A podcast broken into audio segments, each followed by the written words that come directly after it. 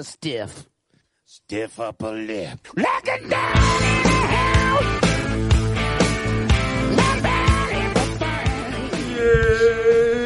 Muy buenas noches, queridos oyentes de Mosoy Ratia, y bienvenidos al vigésimo primer programa de la cuarta temporada de Daños Colaterales.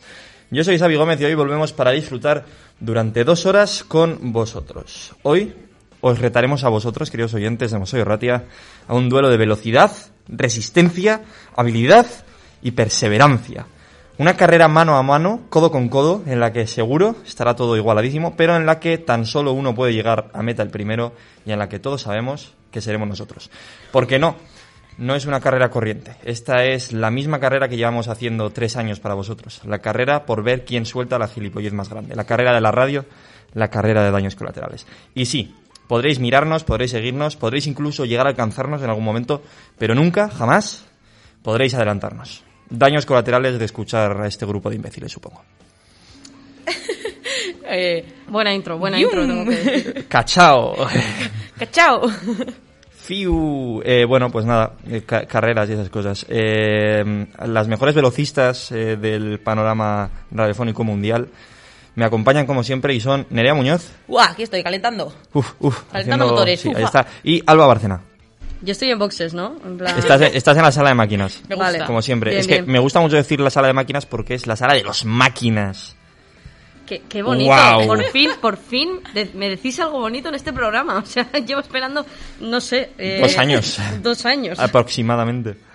Bueno, pues nada, chicas, eh, ya he hecho eso, pequeñico adelanto como siempre en la intro. Eh, bueno, me he podido currar la intro por una vez eh, después de varias semanas. Y lo que primero que hay que, lo primero que hay que comentar es que estamos en un estudio de radio. Como- No, estamos en nuestras casas. Como podréis eh, comprobar, supongo, por la calidad, La de calidad del audio y demás. Por fin hemos cumplido y estamos aquí una semana más. Un mes más tarde volvemos a un estudio. Porque, madre Hacemos mía. lo que podemos. Vaya, vaya rachita llevábamos. Y toquemos madera que la racha no vuelva, ¿eh? Porque... Eso es. Esperemos que a partir de ahora todos los programas que quedan por escuchar de, de esta cuarta temporada de Años Colaterales sean siempre aquí, en, en los estudios generales de la UPV en Leioa, eh, Wow. a la que le agradecemos enormemente todo lo que nos da. Colaboración. Todo lo que nos da a la gente de, de portería, que son muy majos y que nos abren la puerta siempre. Y ya está en realidad, porque lo que es... el- fin. ya. Bueno, dicho esto, eh, ¿de qué vamos a hablar hoy? Nerea, cuéntame. Bueno, pues hoy hemos venido aquí, bueno, con las con las pilas cargadas y eh, espero que hayáis calentado. Yo no, me voy a hacer un esguince, seguramente.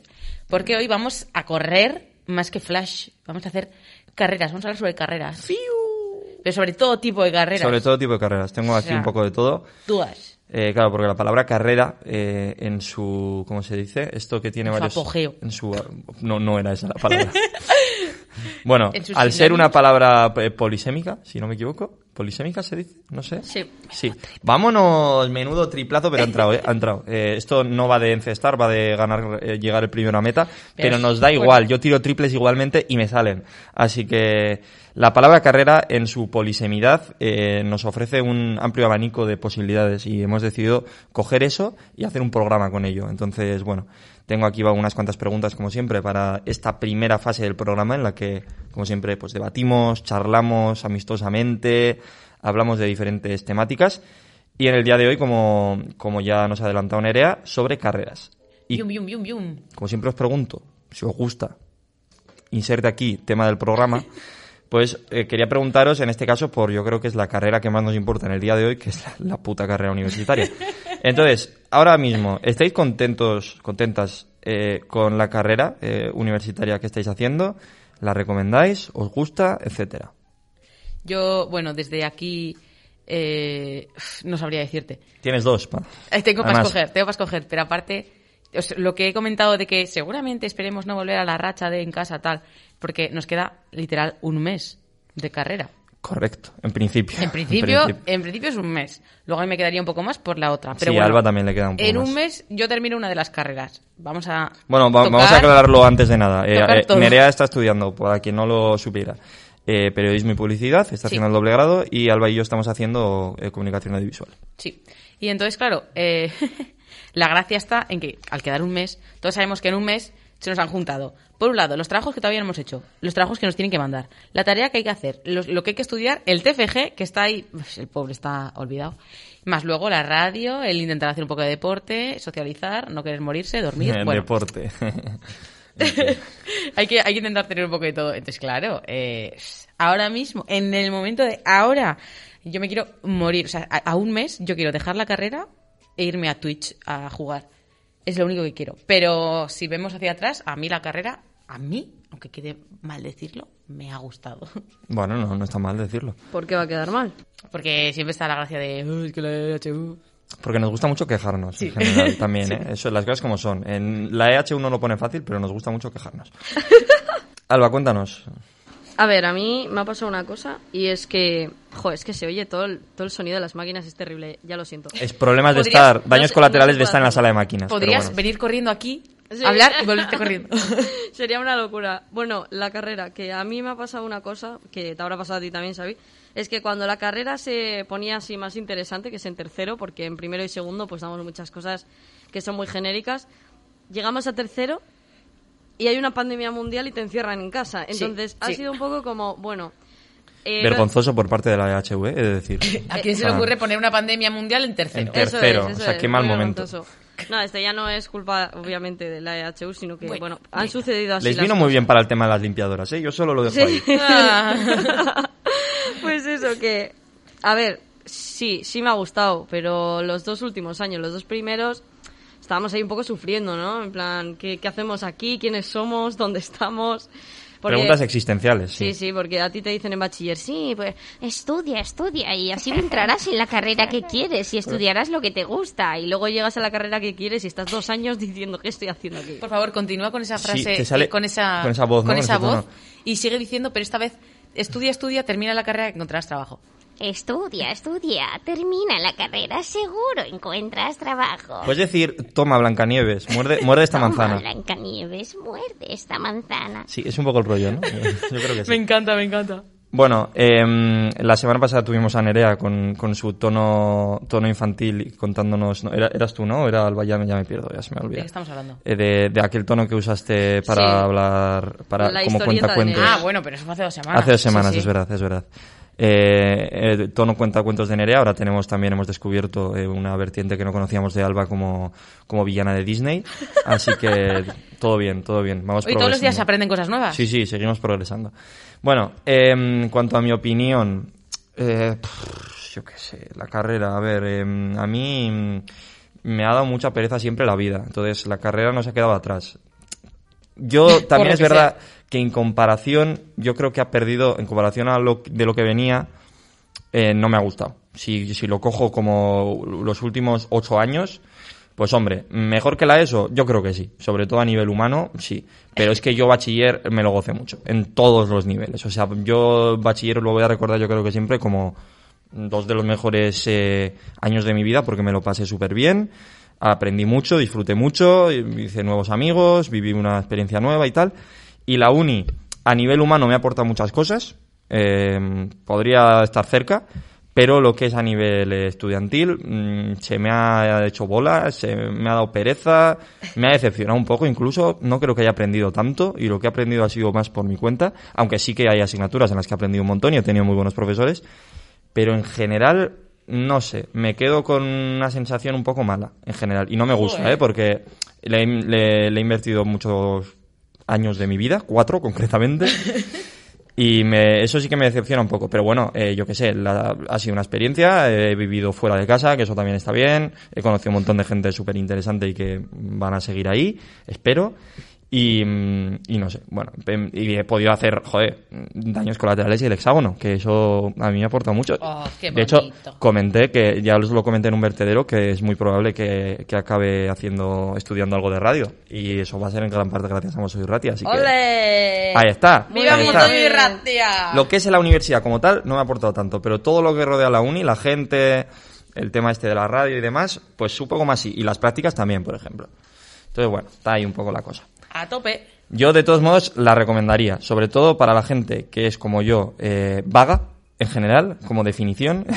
me parece que tanto, bueno, periodismo, yo no, o sea, yo solo he vivido audiovisuales, pero por lo que me cuentan, parecido realmente. em, si tenéis intención de dedicaros a esto, es el mundillo que os gusta y tal, intentaos sacar la carrera porque es fácil. O sea, realmente es fácil, puedes Mira, aprobarla. pero si tienes, si todavía no lo sabes muy bien y tienes dos, dos co- en plan un coquito bastante así, hazte una ingeniería que igual encuentras trabajo antes. Pero sí, si tienes buen coco, sí, pero una Si ingeniería, buen hostia. coco, una ingeniería. Pero ya Aunque te no digo, guste, a, mí me da la te- te a mí me ha dado la sensación con audiovisuales que, que es bastante más fácil de lo que me esperaba. O sea, yo he aprobado bastante fácil. Yo me estoy haciendo dos carreras, o sea, Sí, muy eso. difíciles no serán. Por eso, por eso lo digo. yo Que si soy. estáis seguros de que es vuestro, vuestro sitio, eh, una carrera universitaria se supone que es lo que más cuenta a nivel currículum y es muy sencillo de aprobar. Sinceramente, eh, yo esto ya es mi opinión, pero bueno, Luego te metes en un física igual, pues no, pero vaya, por lo que cositas, sea. Por lo que sea. Bueno, eh, vamos con otra cosa. Eh, ¿Por qué cuando se te rompe una media se le llama carrera y no cuarto? Si es media, o sea, la mitad de media es un cuarto. ¿Por qué se le llama carrera y no un cuarto? Esa es mi Porque pregunta. cuando tienes una Eh, carrera hemos- muy grande- saltado al vertedero y no me dado cuenta, pongo la intro. Cuando tienes una carrera muy grande, echas a correr a casa. Oh, bien tirado. Yo he de decir que no tenía ni, ni idea de qué carrera era eso. O sea, ayer, ayer hablando del tema eh, por el grupo de WhatsApp de daños colaterales, pregunté significados diferentes de carrera, porque se me ocurrían varios, pero no todos. Y me dijeron estas dos chicas lo de, lo de las medias. Yo no sabía nada. O sea, no. Digo, carrera de media, me dice, ¿pero eso qué es? Y yo, eh, bueno. Pero ni idea, ni idea. Bueno, eh, ¿os pasa mucho esto? Lo de.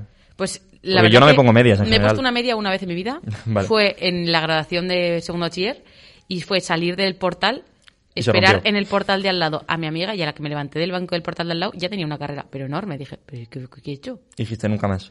No, me, me dio un poco igual, la verdad. O sea, en plan, eh, estaba ahí la media pues porque hacía un poco de frío y son estas medias un poco más calientes, Mm. que bueno, calentar, lo que te calientan no te calientan nada, pero ahí están. Y ya está. Luego me emborraché, así no pasé frío. Y volví a casa, no sé qué pasó con esa media, porque yo a la mañana siguiente no tenía la media puesta, pero estaría Uy, rota así por el, por el cuarto. No, no, se fue... Vale, entonces de, los tres, la que más medias ha llevado en su vida ha sido yo, posiblemente. Yo que yo recuerde ahora mismo No no, es me muy viene. difícil, la verdad.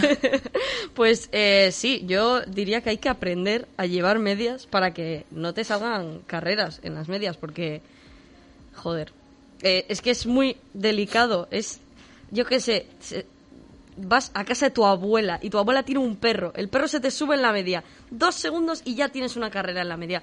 Eh, te sientas en un sitio, te levantas, ya se te ha enganchado la media en algo y ya tienes una carrera. Entonces tienes que tener mucho cuidado de dónde te sientas, qué cosas tocas con tus piernas, porque a la mínima que tocas algo ya se te rasga la, la media y además lo malo es que mm, no es simplemente el agujerito que se te haga, que se te hace un pequeño agujero cuando, yo qué sé, se te engancha con algo, lo que sea, sino que la carrera se va haciendo más grande cada vez. sí, sí. En plan, tú luego estiras la media y el agujero se hace más grande. Entonces, eh, muy estresante. Pero bueno, yo, Yo lo que he visto la verdad es que que hace ahora- tiempo que no, que no tengo esos problemas. Ahora hay carreras, o sea, hay carreras, digo, hay medias con carreras. Igual que empezaron los Sí, pantalones con sí. agujeros, pues ahora yo he visto a gente con medias con carreras. Y, y es como, pues no está tan... O sea, no, yo no me compraría una media con carreras ya de por sí, pero es la cosa de que tiene una carrera según si está estratégicamente cola- eh, cocatuada, eh, estratégicamente ¿Colocada? colocada en, iba a decir, coca, bueno, no sé qué va a decir.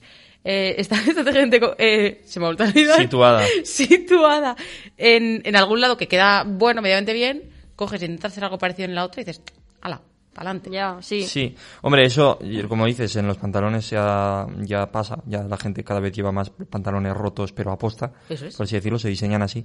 La gente también se está perforando la cara mucho, en general, en plan, El haciendo unos agujeros, sí. eh, como un queso de estos, ¿cómo se llaman? Que tiene un montón de agujeros. Los quesos. Los buenos. Los quesos buenos. Los no sé, franceses. No sé cómo se llaman. Bueno, eh, Tendrá, que digo yo seguro. que el siguiente paso es que se ponga de, de- que se ponga de moda el llevar calcetines con, con tomates de estos, con agujeros pa- pa- del pulgar, ¿no? Pero ya aposta, quiero ¿Sabes decir. qué pasa? Pero que es que eso, No se ve. es- eso es. Estarían de moda si se viera. O sea, agujeros en, la, las parte, en la parte de fuera. Oh, El, el bocata de la zapatilla, el mítico que se abre así la suela, se va a poner de moda el que- se diseñen así a posta. Ay, nunca os ha pasado. O sea, yo alguna vez he tenido que llegar a esta casa con una cosa así en la, en la zapatilla. Qué mal, ¿eh? Sí, sí. Qué dis- o sea, es que a mí me pasó una se vez, me pasó una vez en el monte, que es lo peor del mundo, porque claro, si a ti te pillan en la calle, pues dices, yo qué sé, pues me pillo un autobús, un taxi o así, pues no voy a andar, mm, yo qué sé, 10 kilómetros hasta casa, 10 son muchos, pero bueno, lo que sea hasta casa estando así. Pero si te pillan en el monte no te queda otra, o sea, tienes que volver a casa de algún modo. Entonces, tienes que volver a casa con la puta zapatilla rota, así de rota, quiero decir, eh, es una putada importante. Eh, vale, pequeño inciso. Sí. Eh, nombres de quesos con agujeros. Vale, cuéntame. Tenemos Sí. una variedad de, de aquí. opciones. A que Aquí, todos tienen... Gruyère. la- Ah, el. Gruyère, vale, sí, me Gruyère. refería a Gruyère. Luego está Elemental, que es fácil Oh. de recordar. Elemental, querido Watson. Elemental. eh, Edam. Y queso suizo, entre otros. Y luego está el Val Aosta, que no, no sé lo que ¿El es. queso suizo es suizo o es francés y se llama queso suizo? Buena pregunta. Buena pregunta. Bu- ¿Cómo, Buena pregunta para para, ¿eh? el programa de cómo- quesos. eh. cómo le llaman a la ensalada rusa en Rusia? Tampoco lo sabemos. Cositas. Y a la Cositas. ruleta rusa, es que claro, mm, le llaman ruleta a secas. Eh, hay un programa que se llama La Ruleta de la Suerte y que quizás es un poco diferente allí que aquí. Y a la Mm, montaña, la montaña rusa que le llaman montaña. Claro, cuando, que- cuando vamos, vamos al monte y, y, y allí... ¡uh! Y de repente una- están en Portaventura. Sí, Pues es sí, que sí, es no un sé. poco ese rollo. Bueno, eh, entonces, top 3 de quesos, chicas, para vosotras. Eh, no me gusta el queso. Eh, no, no, pues- silencio incómodo.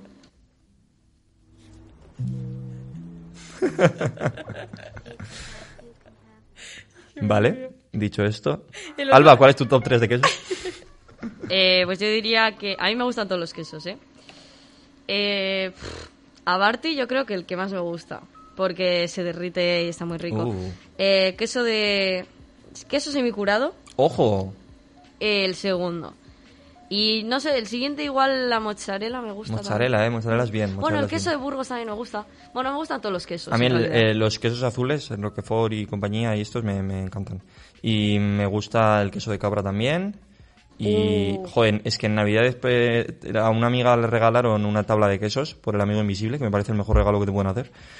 Y nos lo, nos lo tomamos para cenar en Nochevieja y súper bueno, súper, me encantó. No, no sé cuáles eran los quesos, pero me encantó. Bueno, pues cualquiera que quiera hacerle un regalo a Xavi Gómez, que le regale una tabla, Una tabla de quesos. y eh, a mí también, a mí también Sí. me podéis regalar eso. Regalarnos una tabla de queso por Twitter. Eh, A mí una tabla de colaterales, cortar. Me gustan las tablas de cortar. arroba colaterales.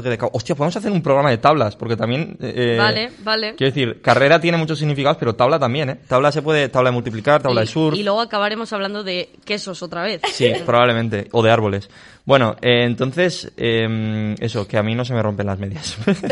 Seguimos. Por lo que sea. Eh, quería preguntaros por otro tipo de carreras. Vale, hemos hablado de carreras universitarias. eh, tenemos más que comentar sobre eso, por cierto, pero bueno, para más adelante. No hemos hablado de las carreras de las medias. Y mm, quería preguntaros un poco por alguna carrera mm, más, no sé si ligado a lo profesional, pero como algo que os hubiera gustado hacer, un sueño, un objetivo en lo laboral o tal. No sé si en lo laboral, pero en lo mm, en vuestra vida que os hubiera gustado lle- llevar a cabo, en qué os hubiera gustado hacer carrera y por qué no hay manera de conseguirlo. Yo, por ejemplo, para que para dar un ejemplo claro, hace dos semanas hablamos de, de literatura. Eh, yo que sé, alguien que quiera hacer carrera en la literatura y que por ahora mm, no le haya dado el punto porque todo el mundo, eh, eh, todas las editoriales le dedican su tiempo a los youtubers, a los libros de youtubers. O por ejemplo yo, que desde pequeño he querido ser estrella del rock y de momento pues no está pasando, No has cuajado. por ejemplo, No está pasando, me meo. eh, etcétera. Entonces, eh, ¿se os ocurre algún ejemplo de, para vosotras que, que haya sido un poco esa carrera frustrada? Yo, a ver, carrera frustrada tampoco. Es que, ¿sabes qué pasa? Que nunca he tenido... Hay gente que se despierta por la mañana un día y dice, yo voy a ser médico. Y se pega el resto de su vida diciendo, es que yo iba a ser médico desde pequeño, no sé qué, tal. A mí eso no me ha pasado jamás, jamás. Yo me acuerdo... Jamás haría daño a una mujer.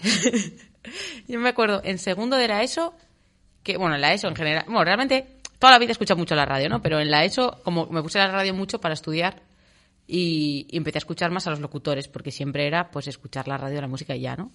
Y empecé a escuchar algún que otro programa por las noches así, y sí que dije, jo, qué guay estaría la radio. Ahí se quedó, en qué guay estaría la radio. Y hace poco lo pensé y dije, Nerea, pues si tú ahora estás en la radio. Impresionante. Y está estudiando como para estar en, en- en radios de ahora en adelante. Digo, oye, qué guay. Entonces, no diría eh, un sueño frustrado, pero sí un sueño que me gustaría tener después de eh, terminar, o al menos después de terminar con los estudios de la radio, sería, siempre he dicho cuando voy, o sea, a mí me encantan mucho las, las audioguías cuando voy a los Oh. museos. Y, Te pega, ¿eh? y siempre he dicho, jo, qué guay sería ser yo la de la voz de la audioguía. Entonces me encantaría estudiar algo para- eh, como interpretación Está de, guay, está guay. de- de voz o así, ¿sabes Eh, cómo se llama? Eh, los actores de doblaje y toda esta pesca. Me encantaría. Locución, general. sí. Eso es, pero más eso, enfocándome en... Muy enfocado en muy- las guías para museos. Audioguías de museos e iglesias. O sea, eh, si pasamos... Es que, ¿cómo es? ¿Cómo es? Dime algo... que- que te, te lo digo, te lo digo. Espectacular. Yo qué sé. Dime que te diga, pues la EHU, ¿no? Eh, pasando, pues yo qué sé, subiendo por las escaleras amarillas podemos Vale. observar... Si subimos por las escaleras amarillas, observaremos que a un lado tenemos el Un graffiti rostro... tachado. Joder, ¿no? Iba a decir el rostro de Miguel Ángel o algo así, que es en plan lo que hay en las iglesias. Pero Miguel Ángel, el profesor de... No de segundo de carrera, de... Vale, vale, vale. Subiendo por las escaleras amarillas, a mano derecha encontrarás un... pre- Pero no me subas el... el- No, pero encaja un poco, ¿eh? Con el rollo. ¿Seguro? No, Sí, sé. sí, sí, sí. Te falta... Buah, es que siempre ponen música así como de... de or- Oh, ¿Sabes? De Buah, órgano. buah, eso, es- eso es avanzado, ¿eh? Me no sé encantaría, me encantaría, en general, me encantaría. Pero no lo veo La como... sala de máquinas no da para tanto, ya lo Ya, no lo veo como algo frustrado, lo veo como algo posible. Frustrado sería decir, voy a ser astronauta, pero nunca he querido ser astronauta, la verdad. Me da bastante pánico. ¿Cuál sería vuestro top 3 astronautas? Eh, Vamos a empezar a hacer siempre así los programas. El perro, Laika. ¿Vale? Luego... ¿Yuri eh, Gagarin? No, es el tercero. Ah, bueno. El segundo, la chica. La... La va... va... Mierda, ahora no me sale. Eh, La va- que iba con Yuri Gagarin. Vale, no sé cómo se llama. Va... Uf, qué mal, qué Va- mal. Vanessa... Voy a. Vanessa Storm, por ejemplo. Me tiene que tener nombre de rusa. Ah, vale. Vanessa no es nombre de rusa. Bueno, pues yo qué sé. Joder. Eh, yo voy a decir que mi top 3 de astronautas serían Yuri Gagarin, eh, Neil Armstrong, no, no por él. Valentina. Valentina. Valentina Treskova. Ah, Valentina Tereskova, joder, sí. Hombre, hombre. Vale, sí, eh, sí, serían Yuri- el mío serían Yuri Gagarin. Eh, luego Neil Armstrong, no tanto por Neil Armstrong, porque Neil Armstrong me da un poco igual, pero es que me hace mucha gracia que se apellide Armstrong y sea astronauta. La verdad que yo creo que lo hicieron es algo que sí. Y luego el tercero, eh, no voy a decir exactamente su nombre, pero he de decir que tiene bastante que ver con el tema del día. Quien lo haya querido entender, que lo entienda. Eh, ahí, ahí lo dejo. Quien lo haya querido entender, le hará gracia. Si no, pues eh, te jodes. Bueno, dicho esto, ¿de qué estábamos hablando? Eh, Ah, Alba, ¿tienes alguna carrera frustrada? Ah, sí. Eh, bueno, yo cuando era pequeña quería ser veterinaria. Ojo, es verdad, nos lo has dicho alguna vez. Y a día de hoy, pues, yo creo que mi sueño frustrado sería ese. Sí, porque Bueno, no tiene pinta, ¿no? De, bueno, sí. tengo, tengo ahora, me he sacado el curso de auxiliar de clínica veterinaria, pero Ah, entonces no soy, sí. no soy veterinaria, soy auxiliar, ¿sabes? Pero bueno, eh, eso sería eso. Bueno, luego de pequeña, pues también, ¿quién no ha querido ser cantante de pequeño? Ya, y, ser famoso y eso, pero bueno. Eh, Eh, hablando de veterinarias, hoy he soñado, es que me acabo de acordar ahora, hoy he soñado que tenía un perro muy chiquitillo y que casi se me muere. En plan, Ay, qué horror. que lo estaba pasando mal, de repente venía mi hermana corriendo, en plan, que no respira, no respira. Y yo, ay, ay, ay. Y cogía, le intentaba hacer un. de esto de. la re- reanimación, de reanimación. Pero con dos dedicos, mira, vergonzoso. Y de repente empezaba a potar como sangre, pero con como si fuera morada. Y lo llevamos al veterinario y decía, ah, no, ha inhalado humo. Yo no he entendido nada. ¿Qué? oh, inhalado humo. No pasa nada, solo ha inhalado humo y yo, "Ah, vale, casi se me muere. Un cachorrillo. A mí lo que me pasó es que mi madre me dijo que los veterinarios a veces tenían que matar a los perros o a los gatos cuando estaban muy enfermos. Y yo dije, no, no, no, no, no, no. A mí mi Eso no padre, es lo que quiero hacer. Es verdad, a mí mi padre me hizo boicot una vez cuando dije, sí, igual ser veterinaria, me hace, ¿le vas a meter tú la mano en el culo a un cerdo para ponerle un pinchazo? Que ahora lo pienso y digo, pero qué turbio. Bastante. Eh, por cierto, ya que se ha sacado el tema de los sueños, me he acordado ahora del sueño que he tenido esta noche, que es bastante curioso, la verdad. Porque, bueno, esta noche, ya esta mañana, cuando me he despertado, porque yo, eh, la cosa es que, bueno, los programas de daños colaterales los grabamos eh, por la mañana. Ah, no sé, lo siento, eh, oyentes de Mosoy Ratia, no es en directo. Eh, os estamos engañando. Chan, chan, chan. Bueno, em, lo grabamos por la mañana, entonces, claro, la noche anterior decidimos un poco el tema, porque somos así. Con suerte no es mientras estamos en el bus viniendo. Y, mm, y yo dije, bueno, estoy muy cansado, eh, se ha terminado el Conquist ahora mismo, acabo de cenar, me voy a dormir y mañana madrugo y, y me hago todo el guion, toda la escaleta y toda la pesca. Y mm, bueno, entonces me había puesto el, el despertador a las 7, me he despertado a las 7 y en el periodo entre las 7 y las 8 y 20, que es cuando me he despertado definitivamente, eh, es cuando he soñado lo que, lo que os voy a contar, que es muy, muy rápido y muy sencillo. Que es básicamente que, que yo le echaba la bronca a Nerea por WhatsApp por llegar tarde a, a daños colaterales. ¡Hala! En plan, Nerea llegaba tarde a daños colaterales y decía, ah, pero eh, era, era las nueve y media entonces. Y yo me ponía en plan desesperado, rollo super nazi, en plan, Jo, pero es que si siempre hacemos a la misma hora, es que siempre estamos dando las mismas explicaciones, no sé qué. Esto fatal, todo muy mal. Tu subconsciente Y- me odia. No, no, pero mi, mi subconsciente me estaba eh, ha- haciéndome sentir mal a mí mismo, a mí mismo del futuro. De, al despertarme, decir, Xavi, ¿sabes que te tenías que haber despertado hace hora y 20 y hacer daños colaterales? Y eh, has estado soñando esto porque te estás sintiendo mal contigo mismo. O sea, estás reflejando tu odio en otra persona en el sueño, cuando debería ser hacia ti mismo por quedarte dormido en vez de estar haciendo el guion de daños colaterales. Pese a todo, he hecho el guion. Un poco, Espectacular, un poco espectacular. apurado, pero lo he hecho. Maravilloso. Hoy se nos está yendo muchísimo por ahí. Estamos haciendo No unas carreras pasa un tanto nada, extrañas. no pasa Es, nada. es lo que tiene hablar de palabras con muchos significados, que eso es, cada significado te Derivas. hace irte por, por una es. rama. De carrera a un sueño. No, no, sí, sí. No Bueno. sé, no tenemos remedio. Vamos y venimos, sí. Eh, yo, yo hago muchas carreras en los sueños. Bueno, mi carrera frustrada, ¿cuál Yo no sería? sé correr en el sueño. Yo cuando estoy soñando nunca sé correr. Me, me- me frustra Yo creo que sí que sé. yo Volar un montón, correr cero. Bueno, em, mi sueño frustrado, mi carrera frustrada, tal. Em, a ver, yo creo que futbolista, todo niño que le guste un poco el fútbol ha querido ser. Entonces yo, seguro, sí, se ha hecho así. Porque yo, de esto que se te va un poco, te quedas mirando a un punto fijo y te imaginas cómo sería tu vida como futbolista. Pues bueno, pues sí. ah, pero poco. eso yo lo hago. Sí, sí, con cualquier cosa y- Oye, hoy es. Bueno, he soñado. Me he embobado pensando en salvar a una persona si se cae de un puente. Por ejemplo, por ejemplo, mismamente, sí, sí. Pues cosas así. Y No yo, yo siempre, siempre he soñado que sería futbolista de Osasuna, concretamente. Y, Faltaría mm, más. Faltaría más. Entonces, bueno, eso sería uno de mis sueños frustrados que no va a suceder. Eh, otro, evidentemente, mm, tengo una ligera esperanza de que algún día se pueda llevar a cabo, que es mi sueño principal, que es el de ser una estrella del rock. ¡Wow! Es algo que me encantaría, eh, creo que es lo que más he querido ser siempre. Arroba quimera. Arroba Quimera, podéis seguirnos en todas las redes sociales y eso. Y mm, arroba Quimera Rock barra baja.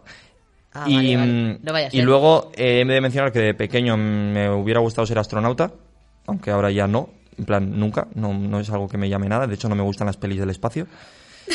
Y, y qué más, no sé, bombero también quise ser, supongo. Pff, de- detective me encantaba, detective me flipaba, una cosa. ¿De verdad existen los detectives o son en Sí, plan sí, sí, claro. algo? Joder. Porque yo siempre. Hay detectives privados, no es lo más habitual, pero los hay. Pero ¿cómo son los detectives? O sea, quiero decir, un detective privado es como un det- tipo el inspector Gadget.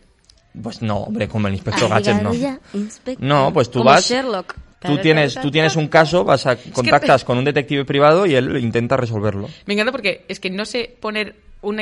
O sea, no, no puedo poner en mi mente un detective privado porque en principio un detective privado tiene que pasar desapercibido. Pero es que el 100% de los detectives privados que he visto yo en las series y pelis no pasan desapercibidos. Nunca, jamás. Son súper característicos y carismáticos.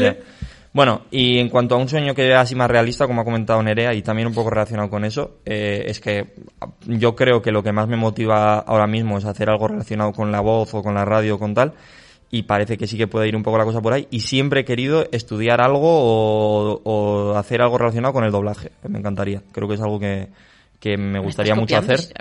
No, lo tuyo es eh, eh, más de guía de museo. Lo mío sería, eh, lo, eh, ¿cómo se dice? Doblar eh, movidas de Doblar series anime, y ¿verdad? Sí. anime, por ejemplo. A mí me gustaría doblar animación. A mí me encantaría. Como para Entonces, niños. Sí, sí, Para mismamente. hacer de bruja. Me gustaría sobre todo estudiarlo. Luego ya dedicarme a ello no lo sé, pero por lo menos probar. Saberlo, sí, sí. A Entonces, favor. bueno, eh, eso sí que lo tengo ahí. Vale, eh, vamos a hablar de otro tipo de carreras. ¿Qué carrera se os daría mejor eh, en cuanto a competición de carreras y por qué? O sea, porque aquí hay de muchos tipos. Puede ser carrera corriendo, pero de velocidad, en plan 100 metros. Carrera corriendo de, de resistencia de pues una maratón. Carrera de sobre un caballo, carrera sobre un coche, carrera espacial. eh, ¿Cuál creéis que se os daría mejor y por qué? Eh, ninguna. Vale, muchas gracias, Alba. Y hasta aquí daños colaterales. Nos veremos la semana que Yo la verdad que, por un lado, digo, lo del coche tentador, porque el ir, poder, poder ir de manera súper racinera, y, "Uh", y tú, en principio, cansarte mucho no te cansas. Te estás sentado, que luego le llaman deporte por algo, te cansarás, ¿no? Pero sí. tú te sientas, le das al botoncillo, ¡bi, No hay, no hay más que ver el cuello de Fernando Alonso. Ese cuello no está así, no está así porque sí. Esos, esos dan miedo, esos se pesan antes, antes y después de cada, de cada carrera. O sea, se pesan porque pueden perder muchísimos kilos, tío, no entiendo nada. Espectacular.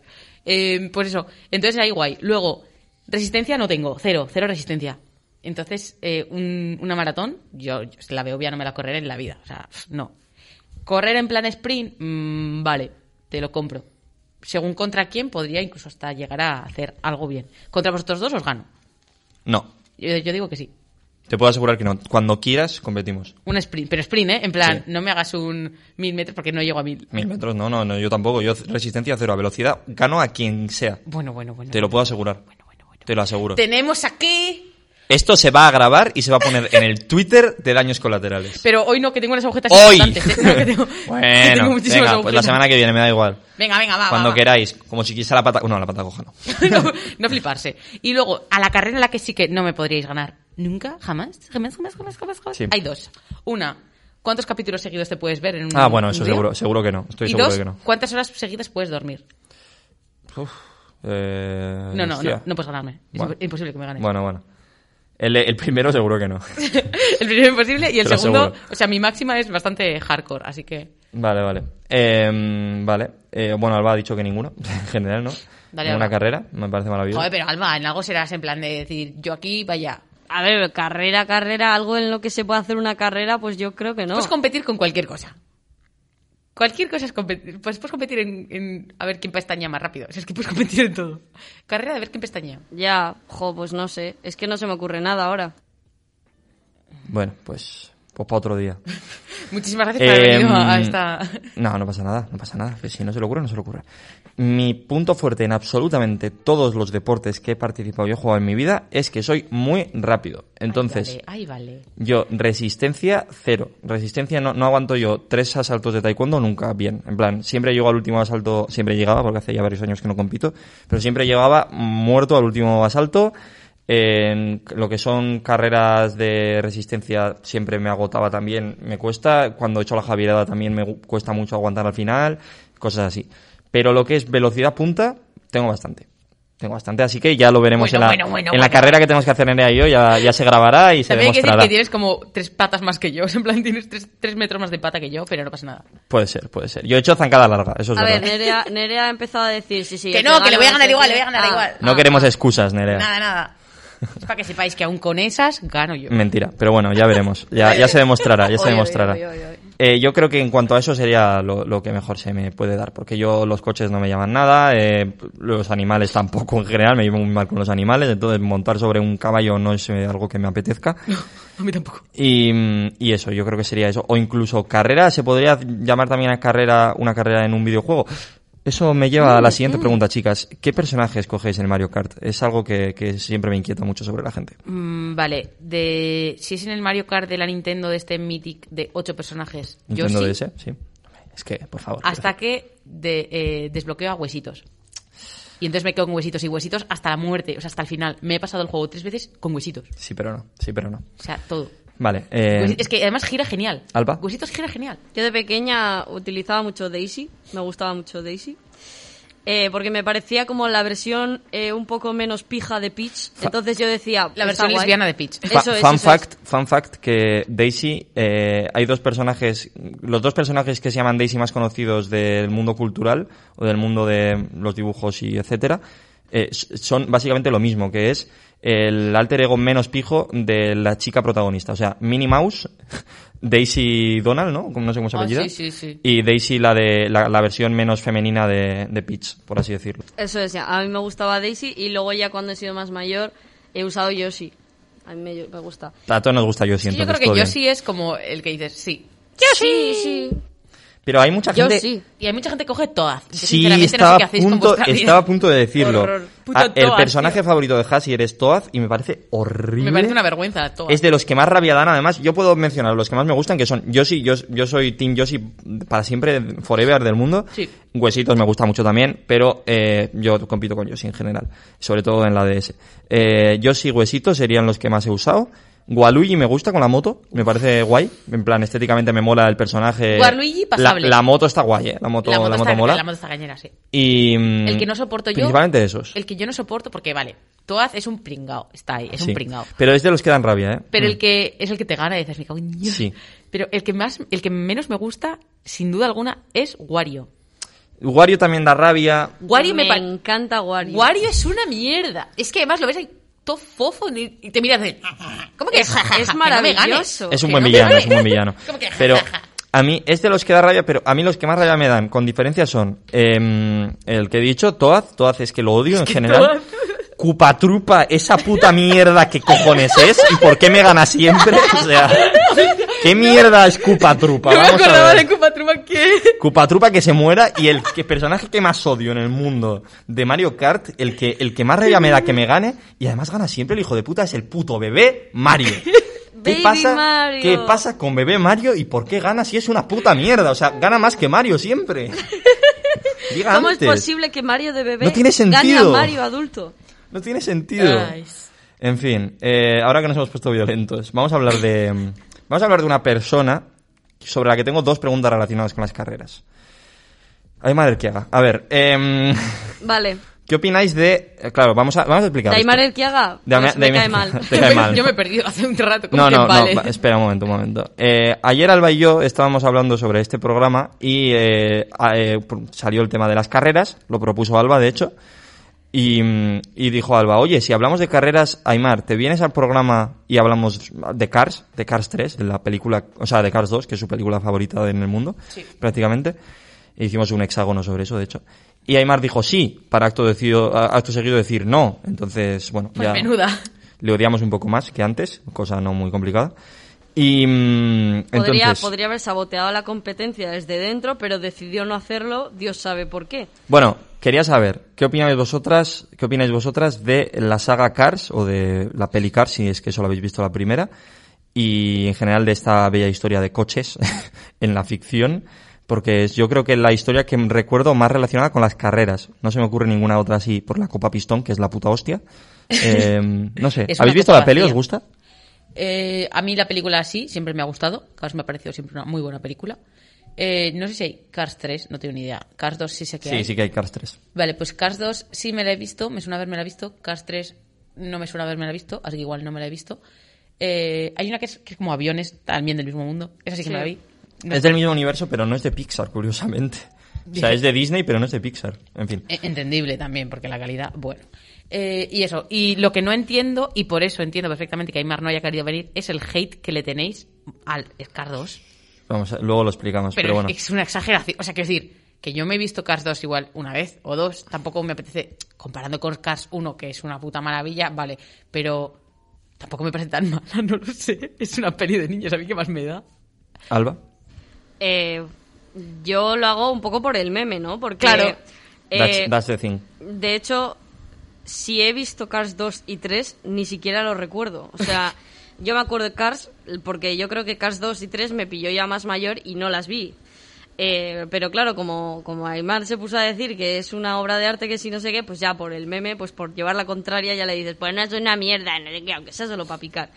Y, y pues eso, yo no tengo, no tengo una opinión sobre Cars más que Cars 1, que me parece una, una buena película para niños. Y, y no, o sea, tampoco es mi favorita y digo, "Buah, es una obra de arte, pero oye, pues está muy bien. Es una peli que está bien. Sí. Vale. Voy a hablar de dos cosas. Lo primero, para zanjar el tema de- del meme de Cars 2. Y luego doy mi opinión sobre Cars. Vale.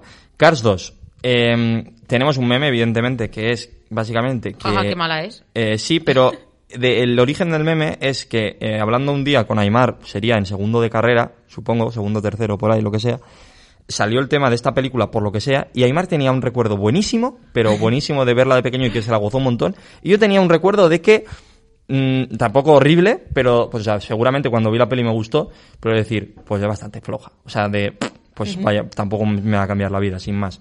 Entonces, claro, como él tenía uno buenísimo, yo de ñe, eh, ya se ha sobreexagerado eso. Y yo creo que está compensado nuestro hateo con lo que le, con lo que pinta a Aymar que le gusta. Porque Aymar la, la pone como siempre, su película favorita. en plan, sí, su película favorita, obra maestra, no sé qué, y nosotros lo llevamos al otro terreno que es que es una mierda. Y no es así. De hecho, os recomiendo el, el, esto de, el hexágono sobre Cars 2, que tuvimos que hacer uno específicamente sobre Cars 2. para aclarar todo y está muy bien explicado ahí todo el debate y yo ya valoré que me parece una buena peli para niños, una buena secuela eh, dentro de lo que cabe y que, mm, y que bueno, en, en verdad tiene cosas que no me gustan, pero tampoco me parece tan mala como digo, evidentemente. Eso es más por el meme. Y ahora sí, Cars, lo que es la peli Cars y el universo en general, me parece una maravilla. He de decir, y me parece que está bastante infravalorada dentro de Pixar. Nunca se menciona como una de las mejores pelis de Pixar. No es de mis favoritas tampoco, o sea, yo creo que me gusta más Monstruos S.A., Ratatouille, por ejemplo, o Los Increíbles. Pero sí que estaría un poco ahí entre las 4 o 5 que más me, más me molan. Y es un universo muy guay, algo muy arriesgado, porque dices, es que no hay humanos en general, simplemente son coches, pero es todo el universo humano adaptado a los coches. Y todos esos guiñitos, esos recursos eh, que tiene, me parece súper guay. Y las carreras, tanto la del principio como la del final de la película, me parecen súper emocionantes y súper bien hechas audiovisualmente. La música, las imágenes, todo.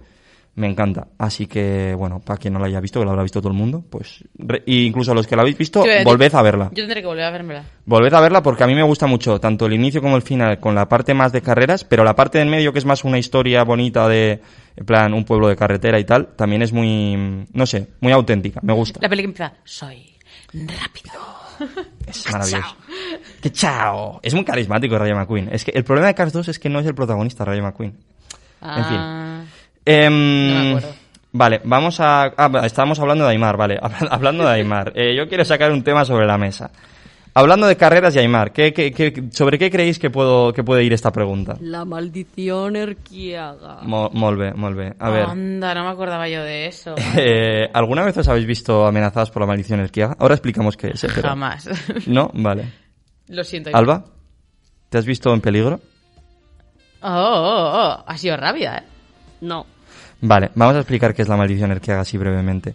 Eh, ya llegados a este punto yo creo que a Aymar se la suda que lo expliquemos. Sí, obvio. Eh, la maldición Erquiaga es una maldición por la que nuestro querido compañero del hexágono, Aymar Erquiaga, cada persona con la que él tenía algún tipo de interacción amoroso, sexual, afectiva, en plan de que yo que sé, que le metía fichas a Aymar a ella o viceversa, o que se liaban de juerga, o que había un, algún interés por parte de alguno de los dos, esa persona automáticamente o a los meses o cuando fuera acababa dejando la carrera. Plan, en algún momento, si había pasado algo entre ellos, acababa dejando la carrera. Dices, sí, pero hay excepciones. Sí, muy pocas, pero las hay. Eh, su novia actual, Alaya, no ha dejado la carrera, que sepamos de momento. No creo que la deje ya. No creo que la deje porque decir, queda- que quedan queda. dos semanas, pero nunca digas nunca.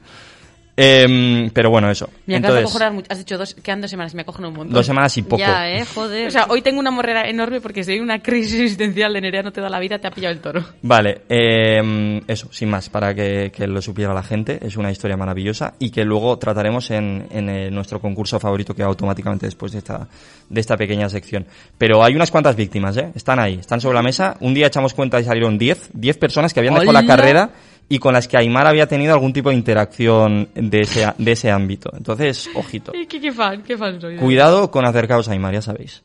Vale, dicho esto, vamos con otra cosa. Em, ¿Qué opináis de, por ejemplo, el tema de las carreras clandestinas de coches? Porque esto pasa, lo creáis o no, por la noche. Ahora ya con el toque queda menos.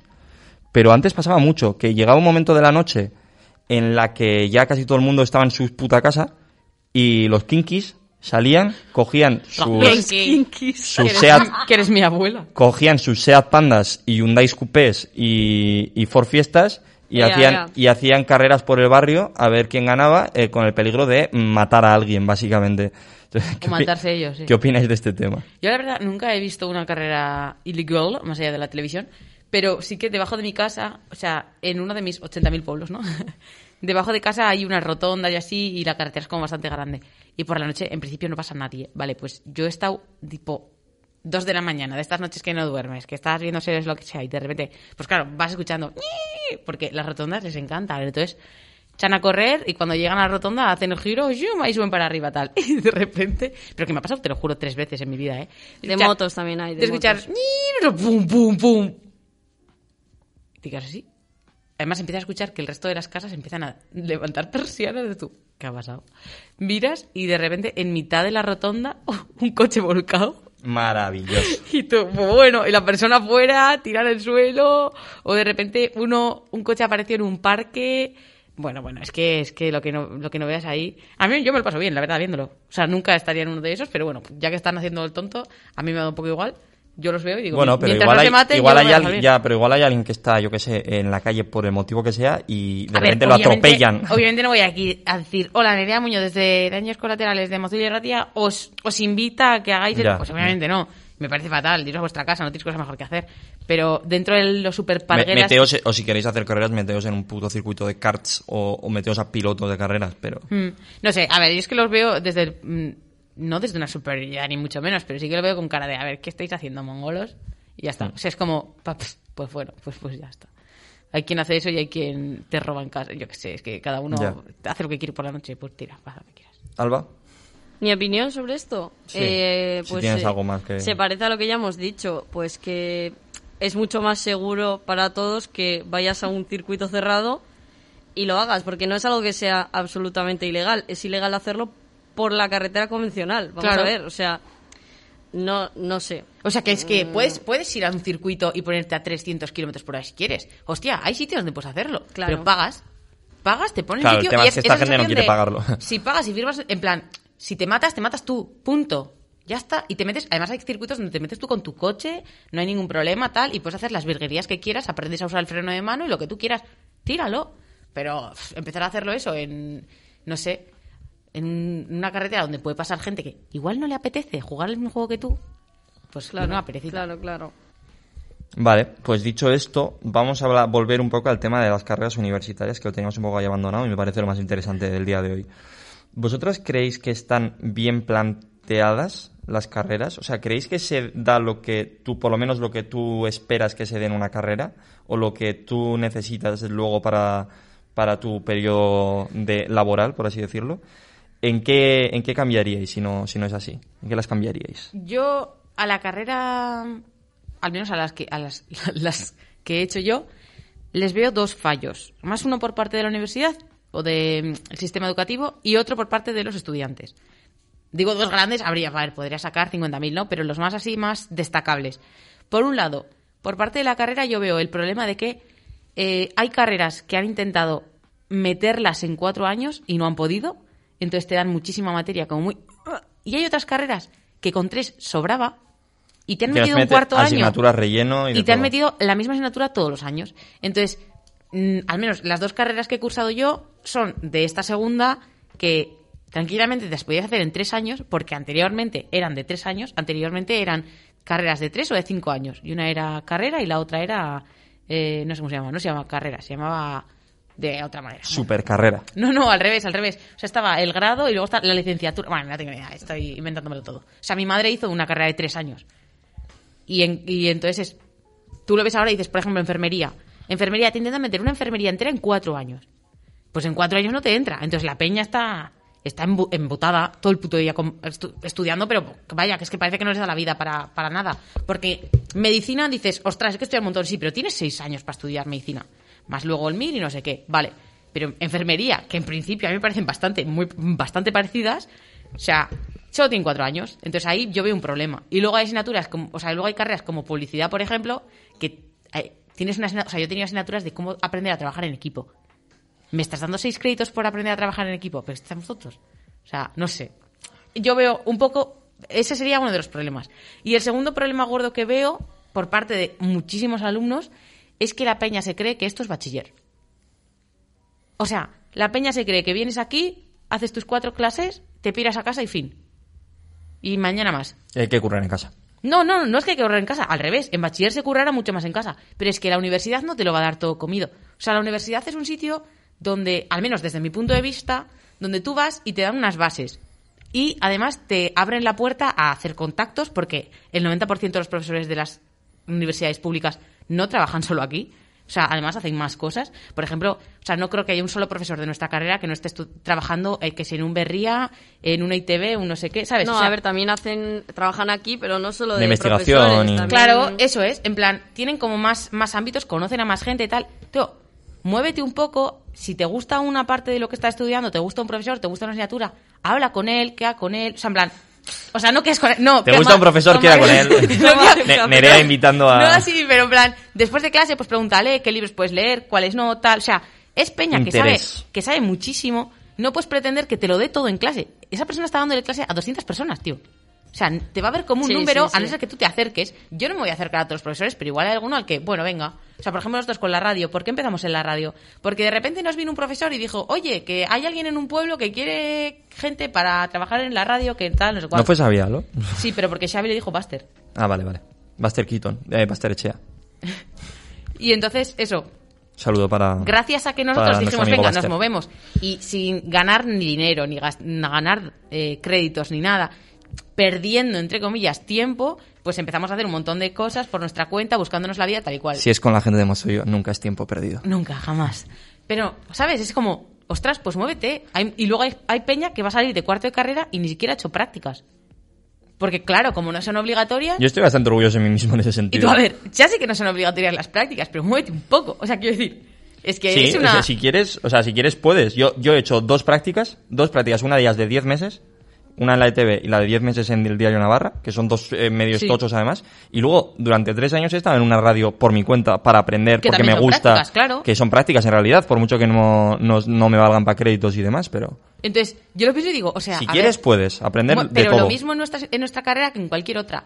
No puedes pretender, o sea, te puedes quejar por la universidad por mil cosas, porque la universidad carece de mil cosas. Muchas cosas. Pero no te puedes quejar de que sales de la universidad sin haber aprendido nada. Porque es que la universidad, no, tú no entras a la universidad diciendo, "Ah, es que me lo va a dar todo, me lo va a enseñar todo. No, tío, te va a ayudar a saber dónde empezar a buscar. Hay una pedazo de biblioteca gigante, ¿vale? Pues ves y empiezas a buscar libros sobre tal tema o tal otro, si es Sí, lo que que no te lo dan todo hecho, vaya. Eh, Si te gusta el TFG, pues haces el TFG, pero, ¿sabes? Muévete tú. Ellos no te van a dar, no sé. Y, lo que hemos dicho, eh, no te vas a puto morir por eh, en esta carrera. No sé, no tengo ni idea en medicina o en enfermería, como han mencionado Nerea, igual ahí andan más apretados o lo que sea.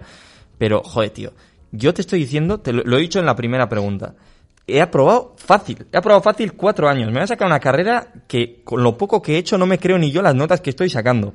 Y aún así, me ha dado tiempo a hacer mogollón de cosas y aprender mogollón de cosas aparte de eso. O sea, tiempo te da de sobra. Lo que tienes que, es, que hacer es gestionarlo bien. claro. Saber. O sea, que yo he tenido, he trabajado con gente en la carrera que teníamos que hacer un trabajo en equipo, porque el 90% de los trabajos son en grupo, y decir, oye, ¿qué os parece después de clase? Nos quedamos un par de horas, tal. No, no, no, no, es que mi bus es a la una y media. Y ya, bueno, Y no tien- tienes buses más tarde. Tienes un bus a las dos y media, otro bus a las tres y media, otro bus a las cuatro y media, otro bus a las cinco y media. Nos vamos a quedar aquí a comer, te traes un tapercito y... No, no, no, no. Es que, es que por la tarde quedo con los amigos. Ya, coño, pero tendremos que hacer Pues, el pues trabajo. no quedes con los amigos, es que. O sea, quiero decir, que esto no es bachiller, que aquí no hay un horario en el que digas, ya he terminado mi casa. Pues no. Y te lo puede decir toda y la cuando gente hay todas trabajos, las carreras. cuando hay trabajos en grupo hay un tema de compromiso también Claro. que bueno yo intento descansar siempre que puedo los fines de semana porque eh, se supone que el fin de semana es para eso y quiero aprovecharlo siempre para eso y no quiero currar los fines de semana pero si hay un trabajo de clase grupal que no nos hemos puesto las pilas antes y hay que hacerlo pues se hace y te jode los planes y ya está no te queda otra porque es un tema de compromiso y de trabajo en equipo ya está no te queda otra. A ver, que luego tienes todo el verano para estar con la cuadrilla, lo siento mucho, Sí, pero sí, no sí. sé, haz amigos de clase y utilízalos como cuadrilla y venga. Y, y sigue haciendo trabajos en es que no sé. puedes, si no, o sea, pues, no oye. quiero decir, en plan, llámales en Ya. plan mi cuadrilla de curso, pues ya está. Luego en verano tienes la otra, Mm. es que no sé. Alba, eh, ¿algo más que aportar? ¿Algo que tú cambiarías en cuanto a la carrera universitaria? Eh, ¿te- ¿Crees que están bien planteadas, etcétera? Pues hombre, eh, manteniendo la coherencia con mi respuesta anterior cuando hemos hablado de esto, eh, yo diría que sobran años, como bien ha dicho Nerea, eh, en esta carrera. Las demás ya no sé, porque te pueden decir misa, pero no, no, yo no la he vivido. Yo solo puedo hablar de la que he vivido yo. Y a mí me parece que un año sobra. O sea, yo he estudiado cosas de que no son inútiles, porque claro, sí, sí, claro que te sirven, porque cultura general pues siempre está bien tener. Pero yo no he venido a estudiar, por ejemplo, cómo escribir redacción en prensa. Yo he venido a estudiar cómo utilizar una mesa de, radio, por ejemplo. No, no géneros informativos, lo que sea. ¿Me va a venir bien? Pues igual sí. Siempre está bien saber. Pero aún así, hay muchas cosas que yo he dado que no, o sea, que no sé. Estadística he dado dos años. Do- y dos asignaturas que a mí me parecen iguales. Dos Y- asignaturas y, hemos de tenido cuatro asignaturas sobre comunicación que son la misma que la del primer año. En primero tuvimos ver, una, que- en segundo otra exactamente igual, en tercero otra y en cuarto Claro, otra. el problema, el problema que aquí yo veo no es que me han dado algo que yo no tenía que... A ver, el saber no ocupa lugar, vale. Y me puedes... estu- mm, Si me quieres dar biología, me das. El problema está en que me des la misma asignatura cuatro años. Ese es el tema. ese Es, es el o sea, tema.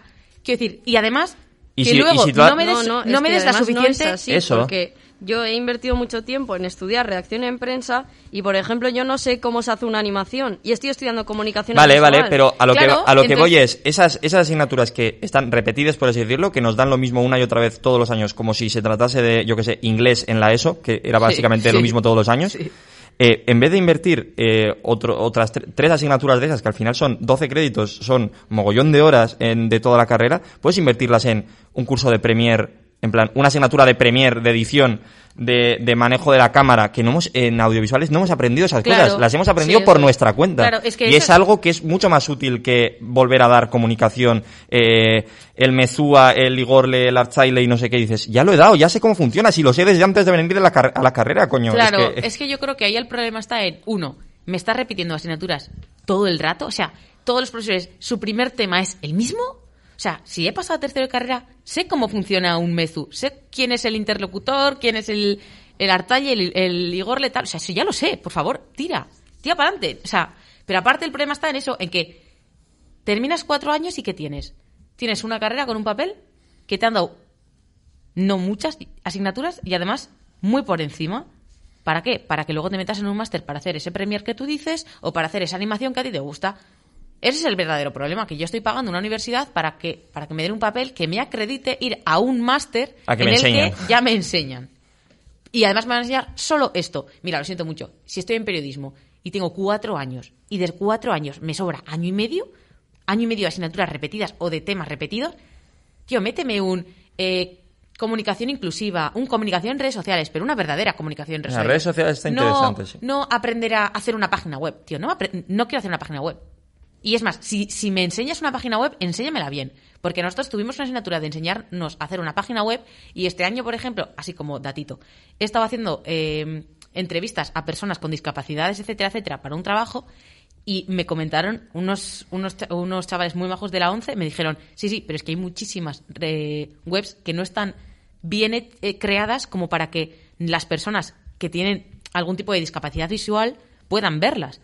Porque todos sabemos que hoy en día una persona que es ciega o que tiene una parcialidad de ceguera eh, tiene, una, tiene aplicaciones en el móvil o en el ordenador para poder leer o para que esa aplicación les pueda leer la web. Vale, pero si esa web no es inclusiva, hay muchos aspectos de la web que no puedes leer. Vale, pues enséñame eso en la carrera. Sí, fíjate, mira, no ¿Por lo qué no había me has oído enseñado nunca. eso? Es no que lo ni había siquiera- no, no, no, nunca. es que yo hasta que no hablé con ellos ni siquiera me lo me, No- no te me pasó ni por la mente. ya. Dije, ostras, pues tienes toda la razón. Claro, yo desde que yo empecé a, pues a meterme en el mundo de la gente sorda, etcétera, etcétera, yo sí que sé de todos los problemas que puede tener una persona con sordera, pero no tenía ni idea de ese aspecto de, la pers- de las personas con discapacidad visual. Mm, ¿Y qué? ¿Alguien Claro, nos ha dicho eso? claro, claro, ¿Acaso el profesor que nos da esa asignatura lo sabe? Mm, pues posiblemente lo sepa o, o se- o no lo tenga en cuenta, igual no lo sabe. no sé. O sea, no sé, a mí son cosas que digo. O sea, que entiendo que al final tienes que, yo qué sé, porque no vamos a echar la bronca siempre al profesor, ¿no? Al final el profesor pues tiene que llevar, ¿sabes? Se ponen en- todos en común, tienen que hacer todos como lo mismo, etcétera, etcétera. Vale, tío, pero no sé, veo como falta, faltan algunas asignaturas, pero en esta y en todas las carreras de comunicación. Que, o sea, no es porque sea esta universidad, ¿eh? Porque yo conozco gente que está estudiando periodismo en otras universidades y tampoco han dado nada de lo que estamos hablando. O sea, no sé, es como que el tiempo ha cambiado, la comunicación ha cambiado y seguimos dando una comunicación que digo, "Uf, no sé, no sé. Igual deberíamos aprender a hacer un... No sé, es que no sé. Yo igual es un poco hartada, pero en un primero de carrera, igual que vosotros no queréis estudiar eh, redacción, tal no sé qué, igual a mí me apetece más saber cómo funciona el Racor Arawak dándome ejemplos de TikTok en vez de dándome ejemplos de peli- películas de los 50 en blanco y negro. Lo siento mucho. Tú, en- como persona de comunicación visual entenderás una, persona, una película de blanco y negro como, oh Dios, una maravilla. Sí, coño, pero es una película de hace 100 años, por favor.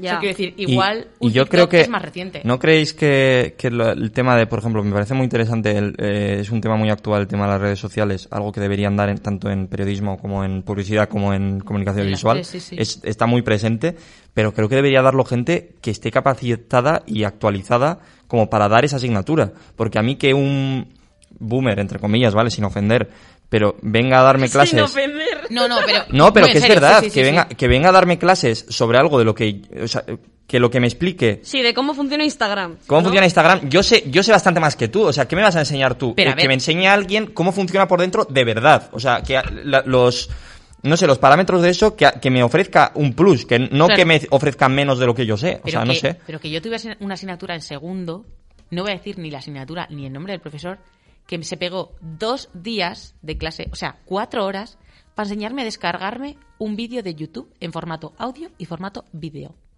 Estábamos en 2019 en aquel ¿Qué entonces. ¿eh? O sea, En, en cuatro- 2012 ya sabía hacer eso. que YouTube si- Si me dices que Tal es cual. 2008, pues puedo entenderlo. Pero igual no llevaré yo 10 años metiéndome músicas en el reproductor descargadas de YouTube para que me vengas tú en una carrera de comunicación a decirme durante cuatro horas cómo descargarme un vídeo de YouTube. Primero pregunta. Yo creo que las primeras clases tendrían que ser eso, preguntar en clase. Porque no todos empezamos desde la misma base y hay gente en, mi en clase, por ejemplo, que igual no tiene redes sociales Mm. o que solo utiliza muchísimo Instagram pero Twitter no controla o Twitter, Instagram sí pero Facebook se le va o... ¿Vale? Si tú tienes que hacer una clase sobre redes, so- redes sociales o sobre cómo Google o lo que sea tal, pregunta desde un principio. Di, oye, ¿hay alguien que no sepa descargar desde YouTube?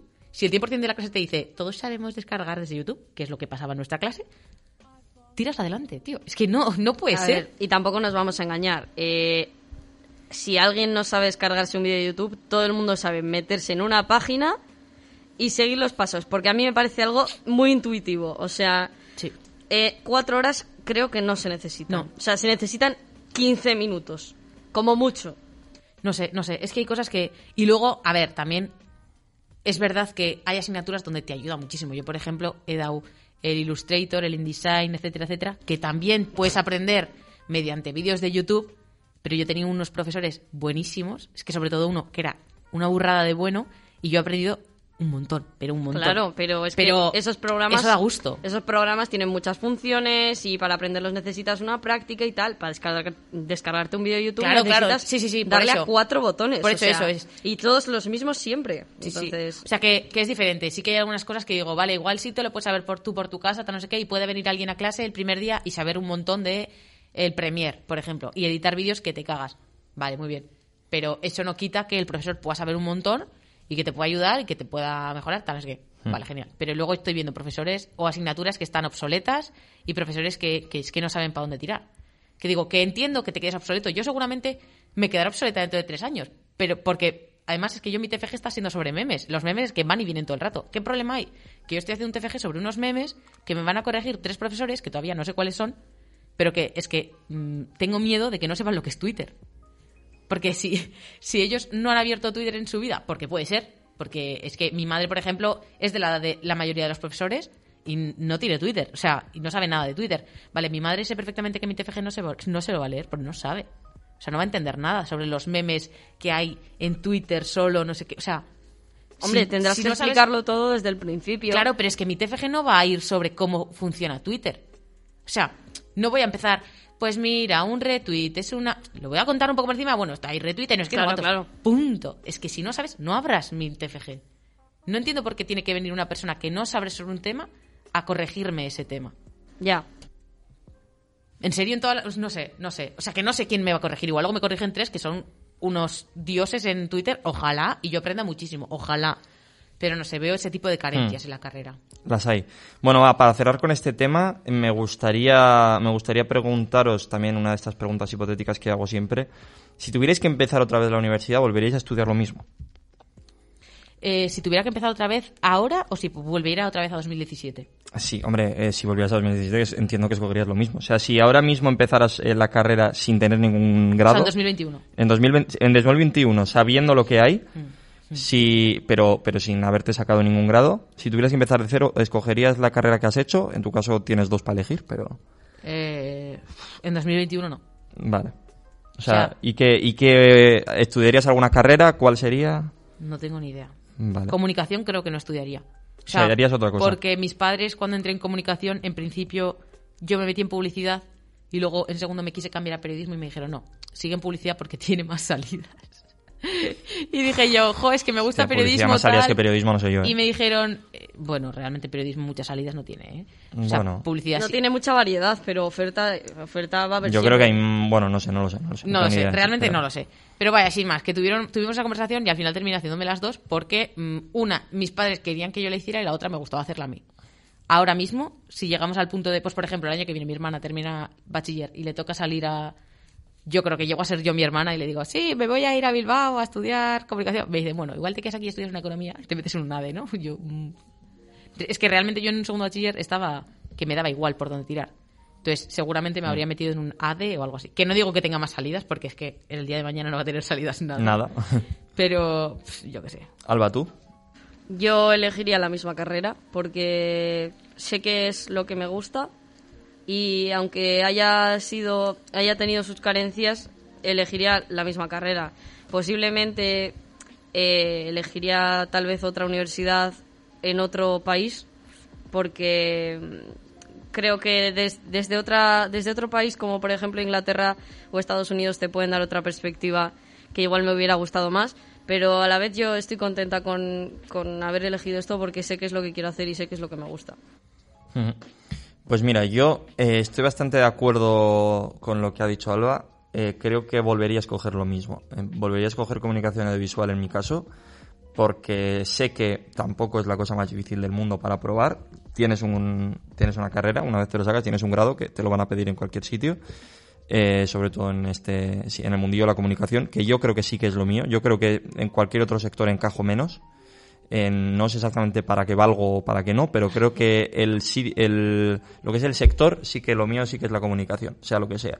Entonces, bueno, eh, yo creo que elegiría una carrera de comunicación sí o sí. Publicidad no me llama nada, entonces sería o periodismo o audiovisuales. Cualquiera de las dos me vale. Y habiendo hecho la carrera de audiovisuales, yo creo que me merecería la pena porque creo que es un poco más amplia que periodismo y porque además varias de las asignaturas que he dado, pese a que no quiera dedicarme a ello en un futuro, me han aportado muchísimo. Por ejemplo, narrativa o guion eh, son dos asignaturas con las que yo, por las que yo simplemente, aún no haciendo la carrera, hubiera pagado por ir a esas clases, aunque sea como oyente. O sea, Sí. me han flipado las dos, eh, tanto guion como narrativa, y probablemente alguna más que me esté dejando. Muy bonitas. oratoria, oratoria también, eh, bueno, no sé cómo se llama, la de la que Sí, daba Julen. comunicación interpersonal. Interpersonal y de grupo o algo así. Pues esa también me encantó. Eh, no sé, yo hay ciertas asignaturas que me goza un montón y que no me importaría volver a dar, por ejemplo. Estoy Vale. de acuerdo. Dicho esto, Alba, ¿estás lista? Porque vamos con el juego favorito de mm, no sé absolutamente nadie porque nadie nos lo dice. Eh, ¿Estás lista? Sí. No hay mal que por bien no venga. En perfecta sincronía por primera vez en un mes. Bien. Maravilloso. Bueno, no hay mal que por bien no venga. Este concurso en el que os traemos, o en este caso os traigo situaciones y vosotros os tenéis que meter en la piel de las personas que están viviendo estas situaciones y tenéis que sacar un lado positivo de una situación que de por sí es negativa, que de por sí es una, una cosa mala que le ha pasado a esta persona en cuestión. Tú dale, tú dale. Y en este caso, relacionado con las carreras, sean del tipo que sean. Vamos allá, vamos con la primera situación. Dice así. De repente, el coronavirus se evapora y podemos volver a hacer vida normal. O sea, ya no existe el coronavirus. ¡Pum! De repente. Me gusta ese final para el coronavirus. Eh, Lo compro. sin más, así como que no quiere la cosa. Eh, podéis volver a hacer vida normal. Entonces, para celebrarlo, hacéis la última gran juerga de la carrera. Sí. Jugando a prueba o verdad, porque tenemos 15 años y nos dan esas cosas, os ordenan eh, como prueba besar a Imar Erquiaga. Al día siguiente no podéis evitar dejar para siempre la carrera, pese a que, a que apenas quedan un par de semanas para terminar la misma. ¿Qué, qué lectura positiva sacáis de esto? Joder. A ver, no puedes volver a la carrera. No, no, no puedes, no puedes. más. Es como que Jamás. tú vas, eh, como si esto fuera por renuncias, tú te presentas, renuncias a la carrera y, y ya no puedes volver Y- a y- reengancharte. Y, no te sacas ninguna otra carrera. En Eso tu sí vida. puedes, eso sí puedes. Cuatro años a la carrera. Pues fíjate, eh, solo por haber Pero hecho... son cuatro años a la mierda, ¿eh? Sí, eso. Bueno, igual no son cuatro años a la mierda, porque depende de qué otra carrera quieras estudiar, igual te convalidan casi dos años. Oh, oh, true, true. Sí, pero sigues saliendo perdiendo. O sea, has perdido tiempo, has perdido dinero. Pero Sí. has ganado a Aymar. Un beso, ¿no? Un beso que ya mereció la Has, has pena. besado a Aymar Erquiaga, que eso vale más que, que cualquier cosa. Bueno, bueno, no, sé, si me convence mucho, No ¿eh? sé, porque... mm, Me falta un plus, me falta... ya, a ver, Nerea, ¿se te ocurre algo? Realmente, a mí ahora eso y me mato, ¿eh? Yo me tiro por la puta ventana. O sea, me queda, Pero po- por el hecho de besarle, no por... me queda un mes. O sea, dame al menos un puñetero papel que acredite que llevo cuatro años haciendo algo. Es que es el problema de la universidad, que te pasas cuatro años y si te vas a los tres y cincuenta y mucho, pero no llegas a... Pues, ¿Por qué dices 50? Y 90 y mucho, sin llegar a los, a los cuatro, ah, no tienes nada. No tienes nada. Nada. Si no haces el TFG también. Por ejemplo. No tienes nada. tienes toda la razón. Entonces... Me estoy poniendo nerviosa ahora mismo. Eh, ¿Qué parte buena? Que puedes seguir chupando el bote cuatro años más de tus padres porque tienes que hacer otra carrera. Vale. te lo compro, te lo compro. Venga, seguimos. Le siento, mamá. Vamos con la segunda situación.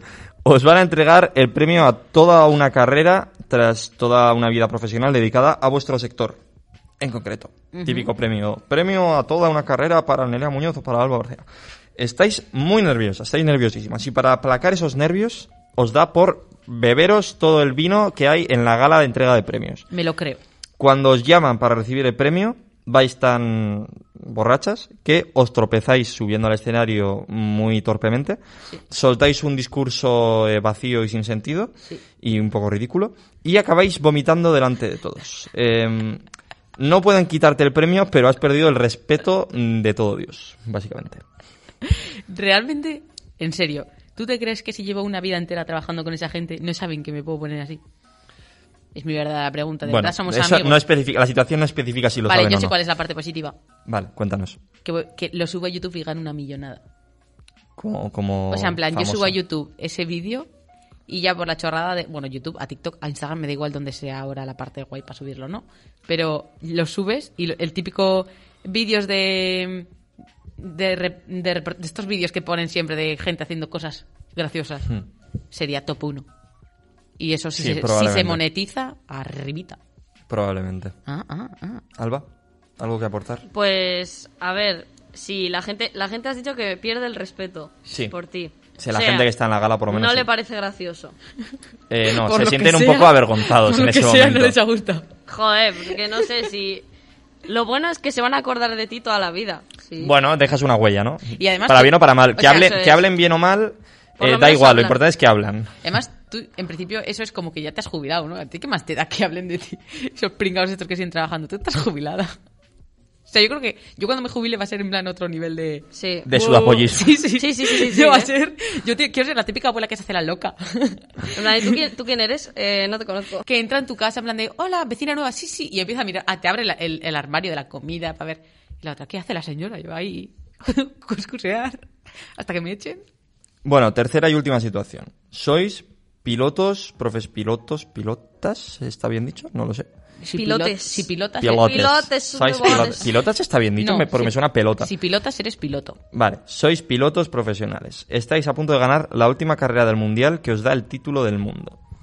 Antes de encarar la última curva, se va la luz de todo el circuito, Ahí vale. calculáis mal y os pegáis un hostiazo.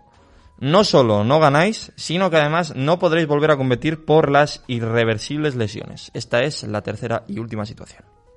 Bueno, pues si esas lesiones han sido porque yo me, me he pegado una leche, porque se ha ido la luz, puedo llevar a juicio a la carrera, la competición o lo que sea y ganar una millonada. La Se ha lección la que luz. sacamos de hoy es... Gana una millonada. Si te pasa algo malo, eh, busca algo para ganar dinero de, de eso. Tú dale O sea, siempre la vuelta y gana una millonada. Gana una millonada siempre. Bueno, venga, os lo compro. Vamos con, vamos con la sección de Alba, ¿os parece bien? Me parece correcto. Vamos con momentos musicales. En daños colaterales. Volver.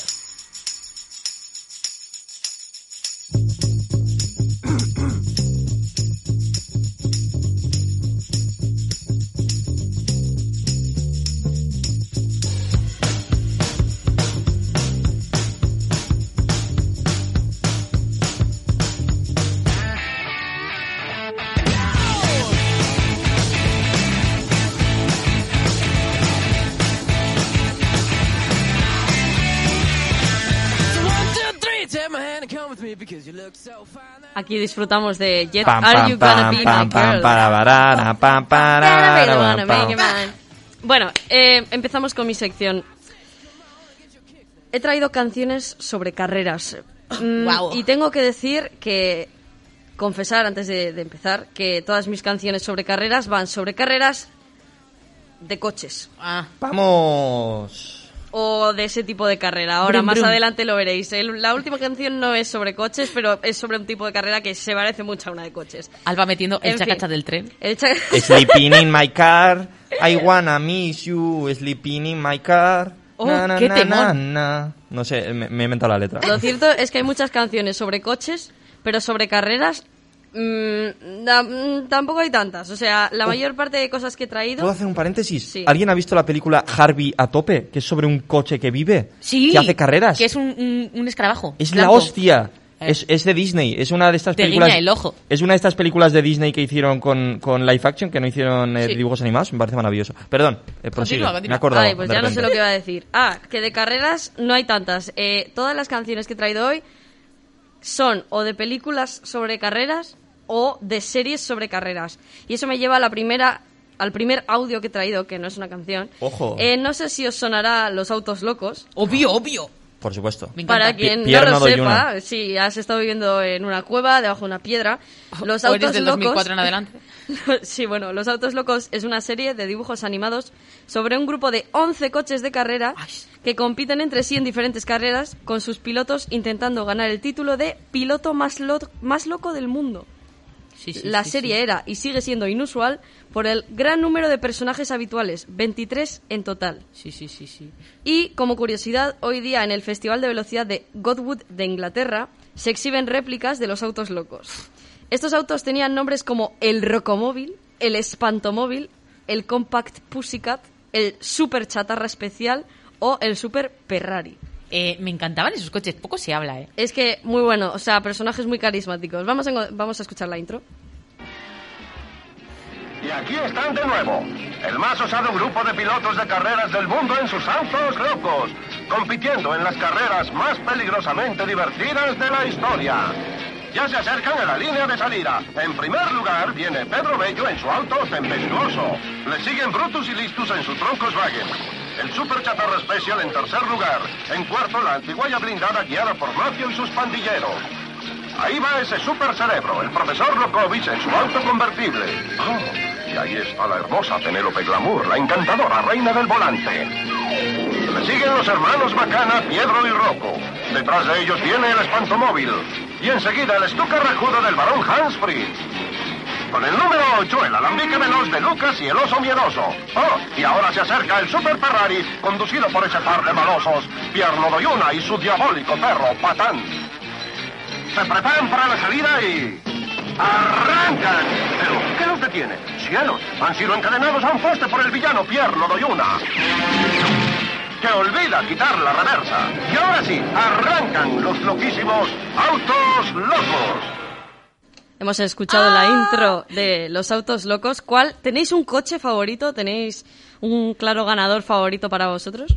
Hombre, yo, yo creo que el más recordado y el que todos queremos es eh, Pierno Doyuna y el perro Patán, ¿no? Yo creo que es el que más... El perro patán, simplemente el mejor nombre de toda la historia de la ficción. Para reírse. Espectacular. Yo tenía un Nicky sobre, en plan del perro patán. Una fantasía. Jo, para mí Penélope Glamour, o sea, un Joder, icono, Penélope Glamour. un icono. A ver, pero también que se es, podía nombre, duchar es, nombre dentro de, coche. es nombre de actriz porno, ¿eh? Todo se ha dicho. Sí, o sea, es tú no- ves. suena nombre de actriz porno. Hasta que la ves. Es que tiene glamour. Tiene que decir Tiene glamour, es que ¿qué va Es a una ser? reina, la verdad. A mí me gustaban los que eran como 27 hermanos en un coche. En un coche Ah, de- es verdad. Eran súper guay. guays. Y si no, uno que tenía como una, como una iglesia, una torre de iglesia, y de repente le salía como un dragón. Es que lo que más guay volaba. estaba eran los diseños de los coches, en verdad. ¿eh? Era una locura. Luego estaban los picapiedra esos, que iban con una piedra. Los picapiedra esos. Eran, sí, es verdad, eran dos hermanos que tenían como Sí, piel de y que se pelo. iban- y que se iban dando golpes. es pom, verdad. pom, pom. Iban en, como los picapiedra, en plan, iban corriendo, ¿sabes? Sí, sí, sí, sí, sí, sí. Buah, muy Es buenos, muy buenos. Icónicos, mm, total. Y saltamos a la siguiente canción que he traído en mi sección del día de hoy sobre carreras también. Eh, la siguiente canción es- se llama Deja Vu, eh, de un anime que se llama Initial D, pero más que por el anime, yo creo que lo vais a conocer por el meme que ha salido de esta canción. Eh, os voy a hablar un poquito de, de la canción. Deja Vu es una canción interpretada por Dave Rogers, un compositor, cantautor y productor italiano. Este cantautor es conocido por sus contribuciones al género Eurobeat de la música dance. Así que ya Ajá. entramos en como en un género así un poco mm, Que no inusual. Pero bueno, en cuanto escuchéis la canción os vais a dar cuenta de cómo es el Eurobeat. O sea, es que es un sonido como muy, muy característico. Y, y esta canción se, se escucha, como ya he dicho, en el anime Initial D, que va de la historia de un joven repartidor que se convierte en una leyenda de las carreras de derrapes. La canción es también un meme viral de internet para vídeos de diferentes modos de transporte, ya sea en carreras, derrapando o chocando contra objetos. Así que la vamos a escuchar y me decís si, si os suena. Tú dale, tú dale.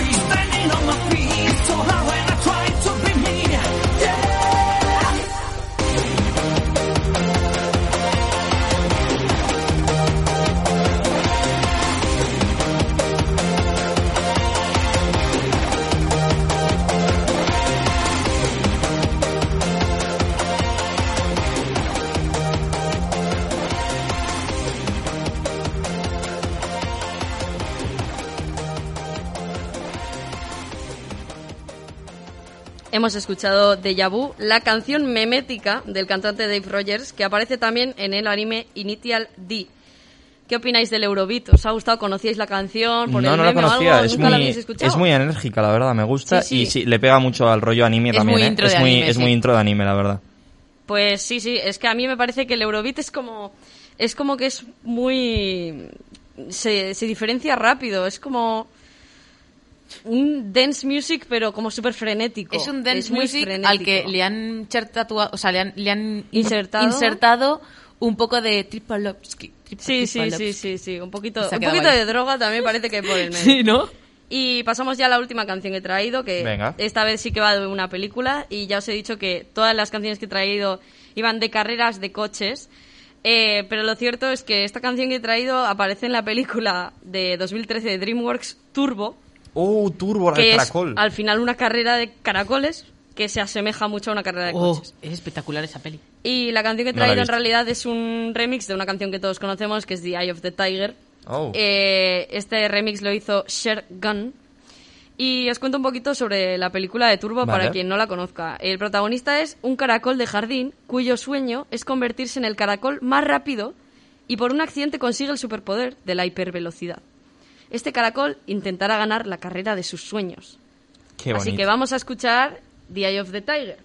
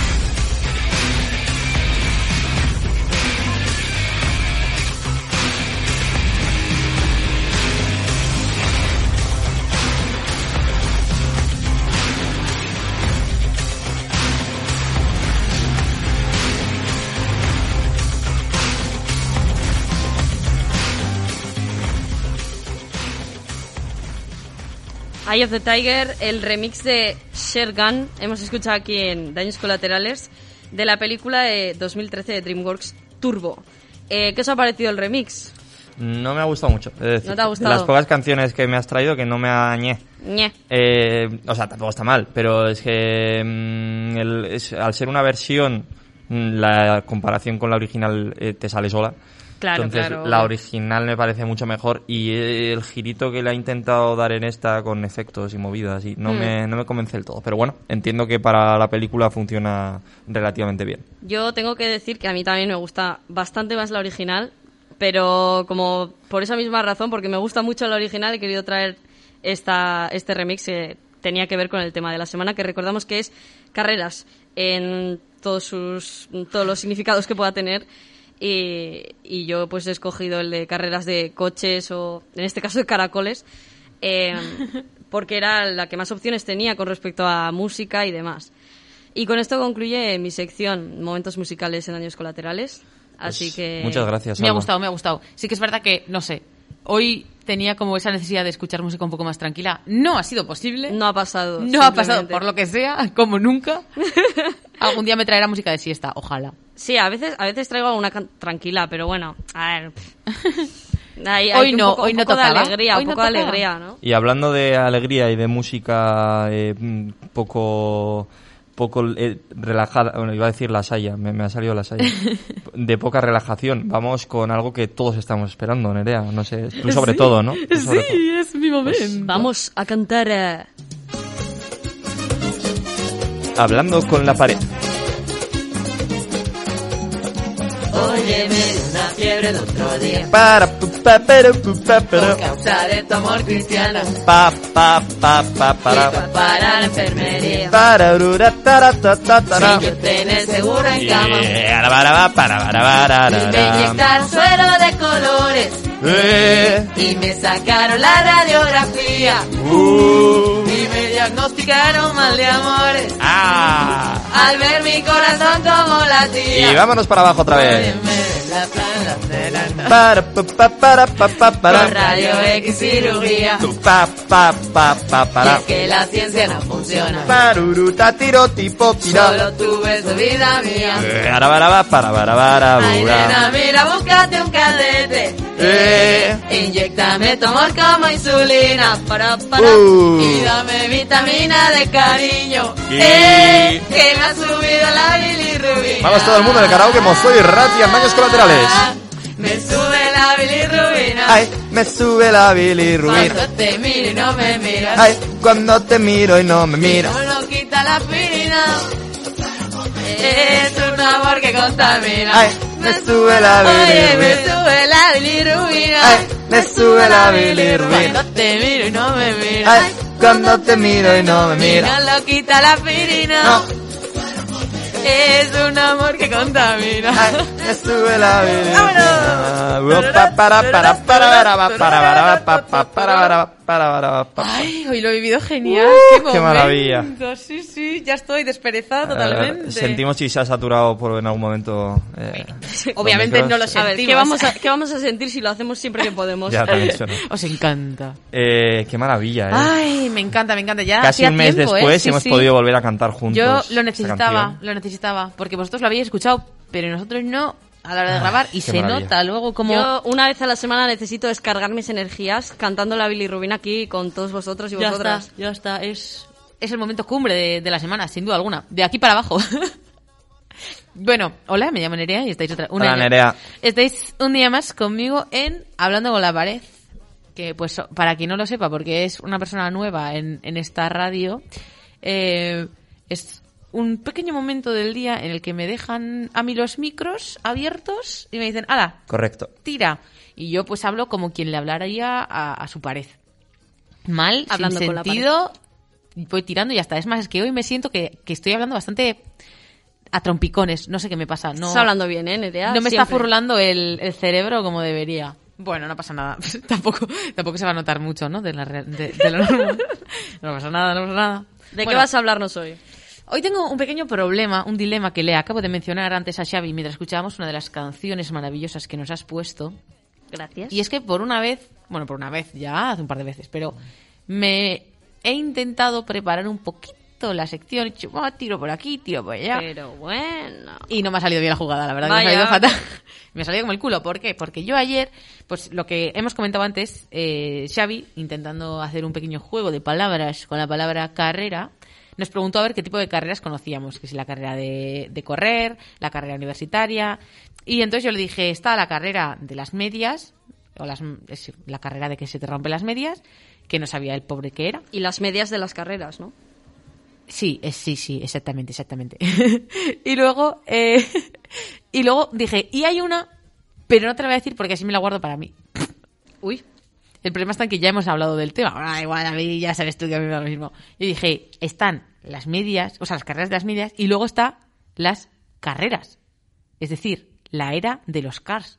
Es decir, el mundo Ah, la de car los era. coches. La car era. Claro. Yo no lo había pensado así. Y de Madre ahí mía. yo iba a hablar sobre cars. He dicho, Vale. cachao. Vale. Ya lo tenía todo cachao. Y va, y empezáis a hablar sobre el tema eh, hace una hora. Claro, no me avisas de que, de que me vas a hablar, pues claro, eh, es a lo que te arriesgas. Es que a veces me gusta dejaros un poco con la intriga, que parezca que ah, os cojo así desprevenidos. ¿Qué va? Si venís ya, vaya, mucha calle, mucha calle. Mucha calle. Te falta calle, Nere. me falta calle, me falta calle. Bueno, entonces eso, yo iba a hablar un poquito sobre el mundo de Cars. Ya más allá de qué películas hay, que no, tal, porque está la película de Cars, Cars 2, Cars supuesto 3. Sí, sí, lo hay. Eh, Existe. está la de la de los aviones, está Aviones 2, me suena. Eso ya ni idea. Ni hice la idea de mirarla, pero vaya.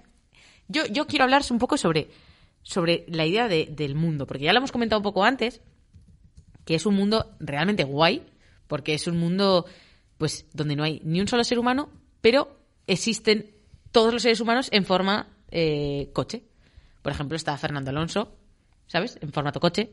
Está Michael Schumacher en formato coche. O sea, está como la peña de verdad está en formato Hamilton también. Lewis Hamilton está cambiándose las ruedas en formato coche, espectacular.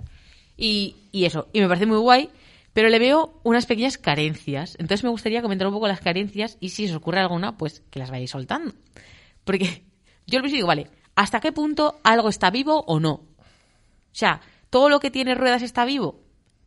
¿Todo lo que es un, un medio de transporte está vivo? ¿Una bicicleta está viva? ¿O tiene que tener motor? Creo que tiene que tener. Yo no creo que salgan bicicletas, ¿no? Luego Pero hay una peli que se llama Bikes por ahí, pero. Pero entonces, si tiene que tener motor, porque podemos ponerle, vale, tiene que tener motor, tiene que estar en una vía pública, en plan, vale, que pueda moverse un poco por la vía pública, tal, yo que sé, una excavadora, pues sí. Eh, yo lo pienso y digo, eh, ¿un submarino? ¿Tú qué espectáculo? ¿Por qué no Creo aparece salen, ningún ¿eh? submarino? En la segunda salen. Es que no las veo. Vale, pues un submarino, súper guay. Vale, mi, mi problema viene ahora. Sí. ¿Un patinete? ¿Un patinete eléctrico? Ojo, el patinete eléctrico, ¿eh? Ojo, ahí, ahí sí que, entraría. que yo he tenido que parar... Motor tiene. motor tiene y yo los he visto al menos por Landaven en plan de ir yo con el coche por, por la zona industrial de Pamplona y tener que parar porque en una rotonda está pasando uno de esos. Skinny Legend. O sea, Skinny Legend en, en Cars, vamos. Entonces yo digo, imagínate eso puesto como Cars. ¿Qué sería el, pa- el, el patético de, de la familia? O sea, La verdad. ¿quién eres? Sería ¿Qué ser es marginado. Es como, está ahí, dos ojos. ¿Dónde pones los ojos? ¿Dónde le pones ver, los ojos? ¿Y, y dónde está el Abajo, lim- dónde está el límite? Porque estamos hablando de que, por ejemplo, la, la máquina esta de cómo se llama, la recolectora que es como de que re- recolecta el trigo, Sí. la, la aradora, o cómo sí, se llama. un- eh, ya sé qué dices. Sí, pero el- La que come y caga a la vez. Eh, la... ¿Cómo se llama? Sí, no sé cómo se llama, pero en la película de Cars hay una parte en la que se encuentran con una cosechadora. Cosechadora. con una cosechadora. Tractores, Y- Era fácil, cosechadoras. ¿Y dónde está el límite? La cosechadora es como un monstruo sin... Es verdad, sin, ca- sin, sin cabeza. Sin cabeza, sin raciocinio. Y luego tenemos los coches y tenemos un coche abandonado que parece que lo han sacado de Alabama, del desierto, y tiene más raciocinio que una cosechadora de mm, 2015. Sí, sí, No- totalmente. no entiendo, ¿dónde está- Y, y dónde además está el- me parece que se hace como un mal juego con que lo- la gente poblerina es tonta. Porque está la cosechadora, que es una bestia, y luego están los pobres tractores, que están ahí como si fueran ganado. Que digo yo, si tú lo piensas desde el punto de vista de que, la Virgen. de que todos son de la misma raza, ¿qué tipo, qué está pasando ahí? ¿Qué tipo de discriminación racista contra los tractores? Yo creo que eso lo comenté en algún momento, me suena haber comentado algo Sí, sobre es una pena un poco racista, ¿eh? Todo se ha dicho. Está un poco...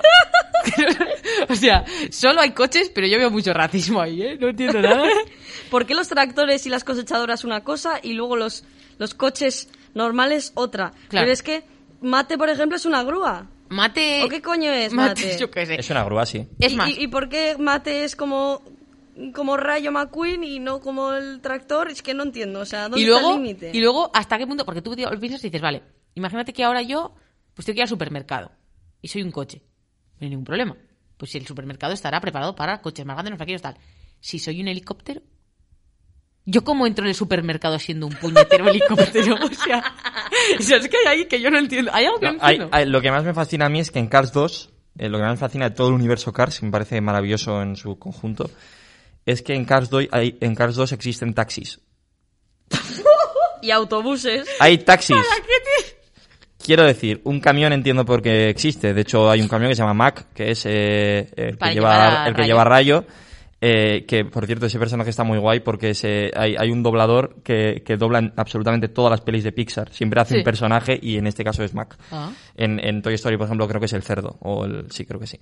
Bueno, em, pues camiones lo puedo entender, pero claro, taxis, los taxis solo están destinados a personas. Los taxis no pueden llevar coches. No Igual tiene- llevan a los patinetes. no tiene ningún sentido que existan en, en el yo, yo universo creo que, yo creo que todas las cosas que están así por un poco idas, pues, por ejemplo, una, una caravana que vas a dormir dentro del cuerpo de otro ser. No, pero a ver, Es pues, muy turbio. pero no, no creo que sea, o sea, una caravana Pues más, más grande ya como un coche, sí. Pero mismo. vale, lo de los taxis y lo de los buses, yo creo que es para los seres que son una, inmundicia, como son los patinetes eléctricos, que se les ha dado vida por la lógica aplastante de ese, de ese mundo, pero como podemos entender, un pequeño patinete eléctrico que no llega a 30 kilómetros por hora no me puede hacer un, yo qué sé, no puede ir a, a ver la Copa Pistón, porque es que llega el día, eh, pasado mañana. Entonces, como va a llegar tan tarde a la Copa Pistón, se mete en uno de esos taxis y va como burriquito, en verdad lo pienso decir, va burriquito Pero, en un taxi. pero ¿cómo va a llegar tarde a la Copa Pistón? Va a llegar más tarde que Mac si Rayo McQueen es una leyenda de, de la velocidad y Mac es un camión, ¿no? ¿Cómo? No, no, estoy hablando de los patines. Ah, vale. O sea, vale, los, vale. los patines eléctricos van tan lentos que no podrían llegar a ningún lado. Porque, claro, tú lo piensas y dices, tú eres un coche y tú vas por la autopista. Tú, con tus Claro. ruedas, vas por la autopista. Vale, pero porque eres un coche. Pero yo soy un patinete a 30 kilómetros por hora. ¿Cómo coño voy por una autopista? Eso es un peligro. Viven, es viven un en un mundo que no está adaptado para ellos. Viven en un mundo que no es para ellos. Les han, les han dado vida, pero no debería. No debería. Están ahí un poco... Y luego los que me dan un poco de penita son las caravanas.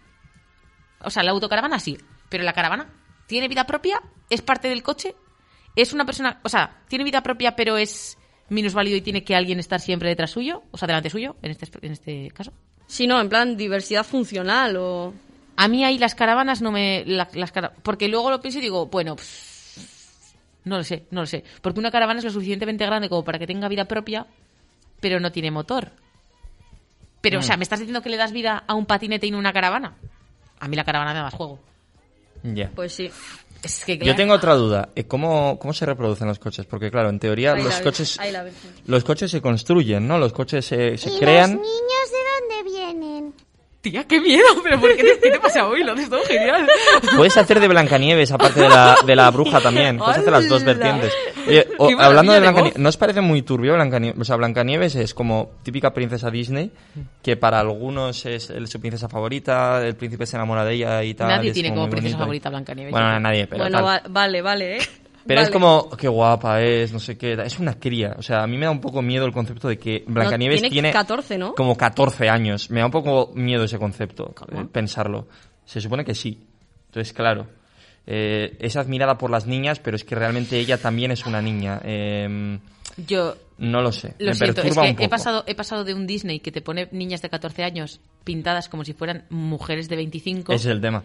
Eh, a ver anime que son mujeres de 25 años como niñas de 12. Ta- Entonces, pero, pero Blancanieves, eh, Blancanieves tú la ves en, en Disney y realmente es una cría, o sea, la- con- tal y como la pintan también, quiero decir, no, No, sé. no la pinta como cría. Yo la veo y digo, Mm. puede tener 20 años y estar de au pair. Hasta cierto punto, ¿eh? Hasta cierto punto, no lo sé, no lo sé. La, la, la madrastra en su vertiente de madrastra, no como anciana, sino como. Se- señora. Madrastra. eh, yo la veo una señora mucho más contundente. Una Vale, señora, vale. señora, de Pero- verdad. Es una Con sus mil. Hay que 30 reconocer que es una Es mil. una mil, yo le da. O sea, que- Pero no es, no es ilegal, ¿eh? Blancanieves tiene 14 y el príncipe Florial 17. Es turbio. Es turbio, sí. Es ilegal. No. No. Bueno, la, ni- la niña no le consiente ese beso. Yo ahí veo la ya, ya, es verdad, es verdad. Es Una hostia es bien dada por- raro. Yo- bueno, yo- es yo que, voto que me he perdido. A ver, yo estaba hablando de los, de los coches. eh. La segunda peli de Cars, eh, Cars 2, el señor Francesco Bergolini, Be- Ber- creo que sí, es Bernoulli en realidad, pero bueno, el meme, el meme de Francesco es con Bergolini. No Francesco Bergolini, bueno, es el- como el rival en las carreras de, de Rayo McQueen, ¿vale? Es como el antagonista. No es el villano, Sí. pero es el Ah, el que antagonista. es un Fórmula 1. El que es un Fórmula 1. Francesco Virgolini es un meme, ¿vale? Bueno, pues este tipo, en una carrera, en una de las carreras que se hace durante la película, la carrera es en Italia. Sí, Y entonces es como que juega en casa. sí, ¿No? Y está su madre en el público. sí. Y sale la señora, que es como él, pero con, con un, con un pañuelo puesto y... ¡Ay, Francesco, te quiero! Te amo, te amo, Francesco, tal. Bueno, pues... eh, eh, por lo que se entiende, tiene madre. Sí. O sea, realmente tiene... Francesco ha salido de un coche, o sea, no lo entiendo. Vale, yo ¿Por ahí, qué sale del capó. no, y, y dices, es madre adoptiva. No, se parecen mucho, son iguales. O sea, yo ahí no lo la entiendo. respuesta que le doy, y no se la doy yo, es una respuesta que ya viene dada en la película Robots. Pero no es de la misma. Es la misma idea. verdad, en la película Robots. En la película sale. Robots, tú tienes un crío porque lo montas a piezas. Como un mueble de Ikea. Pero, pero se parece, a- o sea, quiero decir, ¿por qué Y se parece a ti? cuando van pasando los años, pues vas cambiándole las piezas hasta que se hace mayor y se hace adulto. ¿Qué pasa con los coches? Pues lo mismo. ¿Que quieres tener un cochecillo? Pues te lo compras. Así es- funciona. Te viene una caja Así al- va. De Te- Amazon y te montas y haces tú. tu crío. Sí. Fium, fium, fium, fium. Y ya está. Le cambias las ruedas. Quiero tener una motocicleta.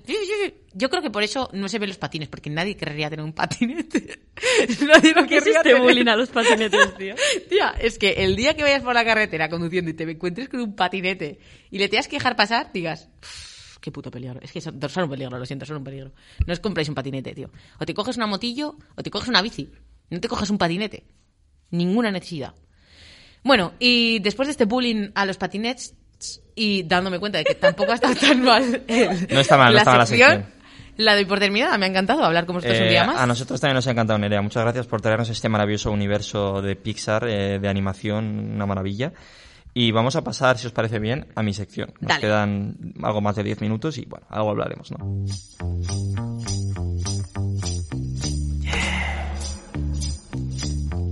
Yo, yo.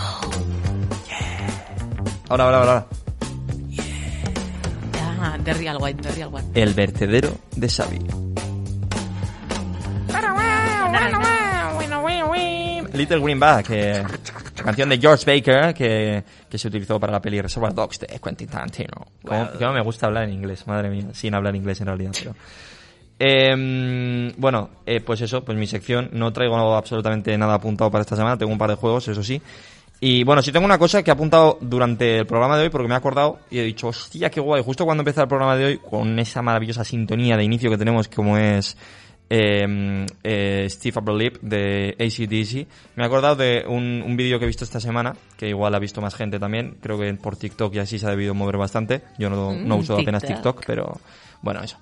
Que es un pavo con una con un bote de mahonesa en unas escaleras mecánicas, la mahonesa subiendo por las escaleras mecánicas y el tío cantando como el cantante de, de ACDC, como Brian Johnson, cantando, eh, usando la situación que estaba pasando como letra para una canción de ACDC inventada.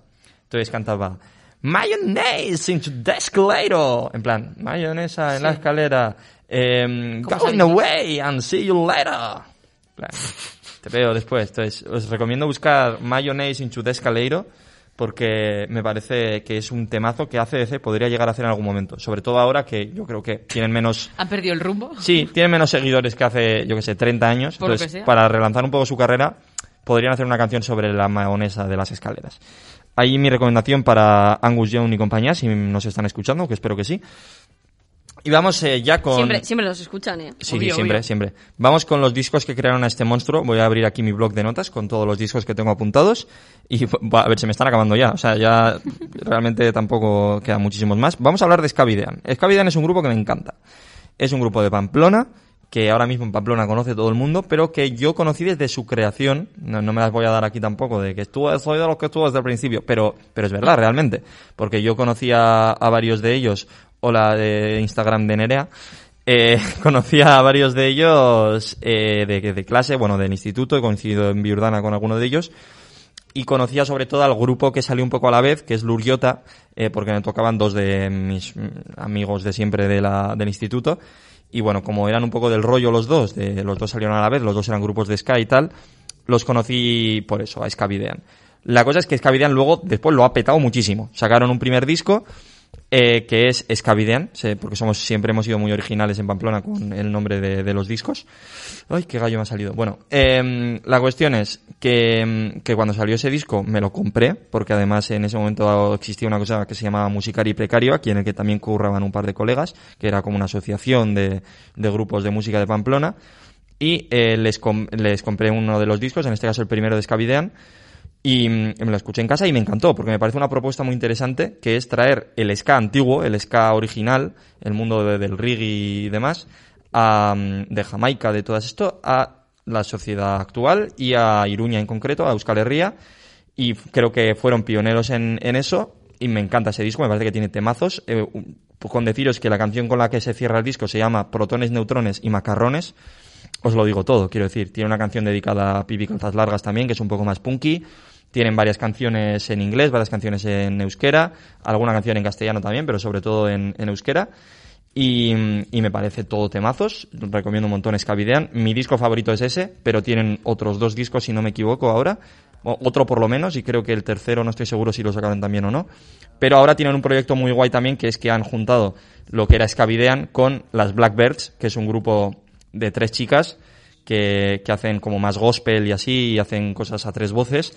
Y ahora se han unido al grupo, son parte del grupo, y ahora son Scavidean and the Blackbirds, la- y como grupo conjunto, y suenan que te cagas. Yo vi el día que se estrenó este proyecto con las chicas, incluyendo a las chicas, y fui al concierto este en concreto y me flipó, me encantó y desde entonces todos los conciertos que he ido pues eh, me han encantado también. Así que ahí dejo mi recomendación de Scavidean. Eh, y vamos a hablar, por ejemplo, de Harel Babel, otro grupo de, de Iruña también, que, del que creo que no se ha hablado. Eh, mi amigo Gaiska eh, tocaba en este grupo en Harel Babel. Eh, yo les conocía incluso de antes, de unas fiestas de, de un barrio de Pamplona, de San Jorge, al que fui a, a un concierto suyo. Me gustaba mucho una canción que tenían sobre el tren de alta velocidad, eh, criticando un poco todo, todo lo que pasó con el tren de alta velocidad. Que chu, chu, chuli. Impresionante. Eh, bueno, eso. Entonces yo les conocía principalmente por esa canción que me gustaba mucho en su momento y, mm, y de ahí unos años más tarde sacaron ya El concepto es el concepto, que es el disco que sacaron el año pasado. Eh, y yo lo compré y lo conozco este disco porque en ese momento mi amigo Gaizka, que ahora ya no está en el grupo, pero que en ese momento sí estaba, pues eso, tocaba en el grupo. Entonces me dio a conocer eh, el, grupo, el grupo en cuestión, la canción en cuestión, y me encanta la fusión de estilos que tiene. Sobre todo, lo mejor que tiene este grupo es que mezclan un poco de funky, un poco de rock, canciones más cañeras, canciones menos cañeras, eh, con rap, eh, con eh, estribillos más melódicos o lo que sea, y es una fusión súper guay. Entonces yo, Harel Babel, uno de los grupos más originales que conozco, lo recomiendo un montón, y en concreto el último disco que sacaron, que es El concepto es el concepto. Y por último, voy a recomendar un grupo de rock español antiguo, de los años 80, 90 por ahí. Creo que son, creo que este disco es de los años 80, si no me equivoco, equivoco. Y el disco se llama Tren de Medianoche y el grupo es La Frontera. Oh, La Frontera, muchos los conoceréis por su Sí. canción El Límite. Eh, nunca, ellos tampoco son lo más original del mundo, eh, para los nombres. O sea, el nombre del grupo La Frontera, el- el- la canción más conocida, El Límite. hay, Eh, hay que seguir una lógica narrativa. Sí, sí, está claro, está claro. Bueno, Tren de Medianoche es un disco que teníamos en, en el coche con mis padres, eh, un cassette en este caso, eh, y yo lo he escuchado un montón de veces, todos los viajes que hacíamos largos se ponía en algún momento, y lo más curioso de este disco, lo que más me gusta a mí recordar de La Frontera en concreto, o sea, en general y de este disco en concreto, es que mis padres me vacilaban con este grupo. O sea, mis padres se lo pasaban que te cagas vacilándome con este grupo. Porque un día, por, por divertirse, supongo, por diversión, me dijeron que había tres cantantes en este grupo. En vez de uno, que había tres. Entonces, yo cada vez que sonaba la frontera, les preguntaba, ¿y ahora quién está cantando? Decían, ahora Matías, y ahora, y ahora Luis, y ahora no sé quién. En plan, se inventaban ellos los nombres. Realmente el cantante no se llamaba así. Pero entonces me vacilaban todo el rato. Entonces yo les preguntaba y ellos me iban diciendo. Qué a favor. Y, y me parece maravilloso. Y tienen canciones muy pegaditas, muy entretenidas, muy del rollo de los 90, del rock, de tal. Me parecen, me parecen súper súper buenas todas. Yo me quedo, eh, concretamente, la canción que más me gusta de este disco y en general de La Frontera es Habitación 206. Y me gusta mucho porque es un temazo, pero sobre todo porque yo, en primero de carrera en la residencia, vivía en la habitación 206. Y me ¿En parece serio? Una casualidad maravillosa. O sea, que yo haya escuchado este disco, este disco desde pequeño, me haya encantado y tal, y que haya llegado a primero y me haya tocado justo en la habitación 206 de la residencia, me parece una maravilla. Maravilloso. Y dicho esto, termino con los discos que crearon a este monstruo. Si os parece bien, eh, podemos hacer una ronda la- rápida de... no juzguéis un libro por la portada, salvo que sea muy divertido hacerlo. ¿Os parece bien? Venga, Busco vale. Si es car- rapidico, cartelera No sé si nos va a dar tiempo. y hacemos una ronda cada una. o Una ronda cada... Eso es, una ronda cada una. Va. Eh, cartelera. Vale, Vamos yo voy comentando qué es. Eh, vamos a coger de internet, de cualquier cartelera, de cualquier cine que encontremos, ponemos la prime- el primer título de la película que nos encontremos y sin saber de qué va, tenemos que intentar vendérsela al resto, inventándonos completamente El argumento. Vale, vamos... Alba, ¿estás lista? Vamos, empezamos contigo. ¿Te parece Eh, bien? Sí, bueno, vale, lo intentaré. Vale. Eh, la película que he encontrado y que me- nos tienes que explicar de qué va es Crónica de una tormenta. Pues eh, esta, esta película va sobre la hija de, de Kylie Jenner, que se llama Stormy, y básicamente cuenta la vida de, de una niña que desde pequeña ha sido mi- millonaria y, y esos y las cosas duras ¿no? que puede tener al final la vida de un millonario y, y cuenta un poco sobre toda la familia Kardashian y en especial de, de Kylie Jenner. También habla de su amistad y, y problemas que ha tenido con Rosalía y bueno, va un poco de eso, la familia Kardashian y Stormy. Qué bonito. Espectacular, yo me la vería. Vale, eh, a mí me la has vendido, ¿eh? me, me gusta bastante. Eh, Nerea, chubascos, tío. Nerea, tu película, la película que vas a tener que explicarnos es Vale. Mamá María. Wow. Cuéntanos, ¿de qué va Mamá María? Bueno, Mamá María trata sobre una cocinera No, mamá, eh.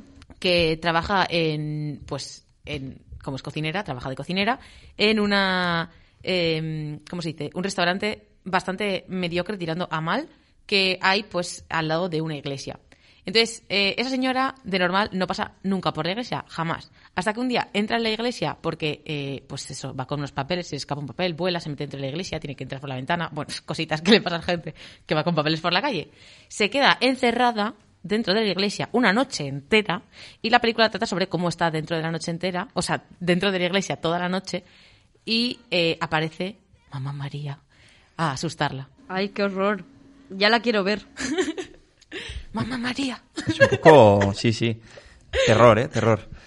Eh, vale, Pues como vamos... la- como la- el nombre mismo. Vamos con aquí la, la imagen de Mamá María, creo que es algo completamente diferente. O sea, sale, de hecho, en Mamá María, en la A, eh, el- lo que es el agujero de la A es una hoja de marihuana. Yo con eso os lo digo todo. ¡Oh! Hombre, la cocinera, la cocinera puede que estuviera un poco Puede para ser, ver a Mamá ser. María dentro de una iglesia. ¿no? Puede ser, puede ser. Bueno, yo os voy a hablar de los traductores, que la acabo de ver. eh, no sé por dónde me tirar, la verdad, pero bueno. Dale, dale. Los traductores es, evidentemente, un, un thriller distópico con, con aires de neorealismo italiano, ¿no? Que mm, Ajá. sobre, sobre un crimen informático que se da, ¿no? Entonces, eh, al final es intentan robar la página web de, de traducción más importante del mundo en ese momento. La intentan robar eh, unos hackers de Indonesia. El neuronada, ¿no? Eh, eso es, eso es. Intentan robarla unos hackers de Indonesia, pero les descubren y rápidamente van a por ellos a intentar matarlos porque se les va la olla. Al gobierno de, de Estados Unidos se les va la olla y dicen, nos hemos tomado esto a lo personal y van a intentar matar a, a, esta- a estos hackers indonesios. Entonces, eh, la película es como los traductores, eh, en este caso los hackers, intentan escapar del gobierno de Estados Unidos por toda Indonesia en una entretenidísima road movie de acción eh, con, como he dicho, toques de neorrealismo italiano y, y thriller distópico.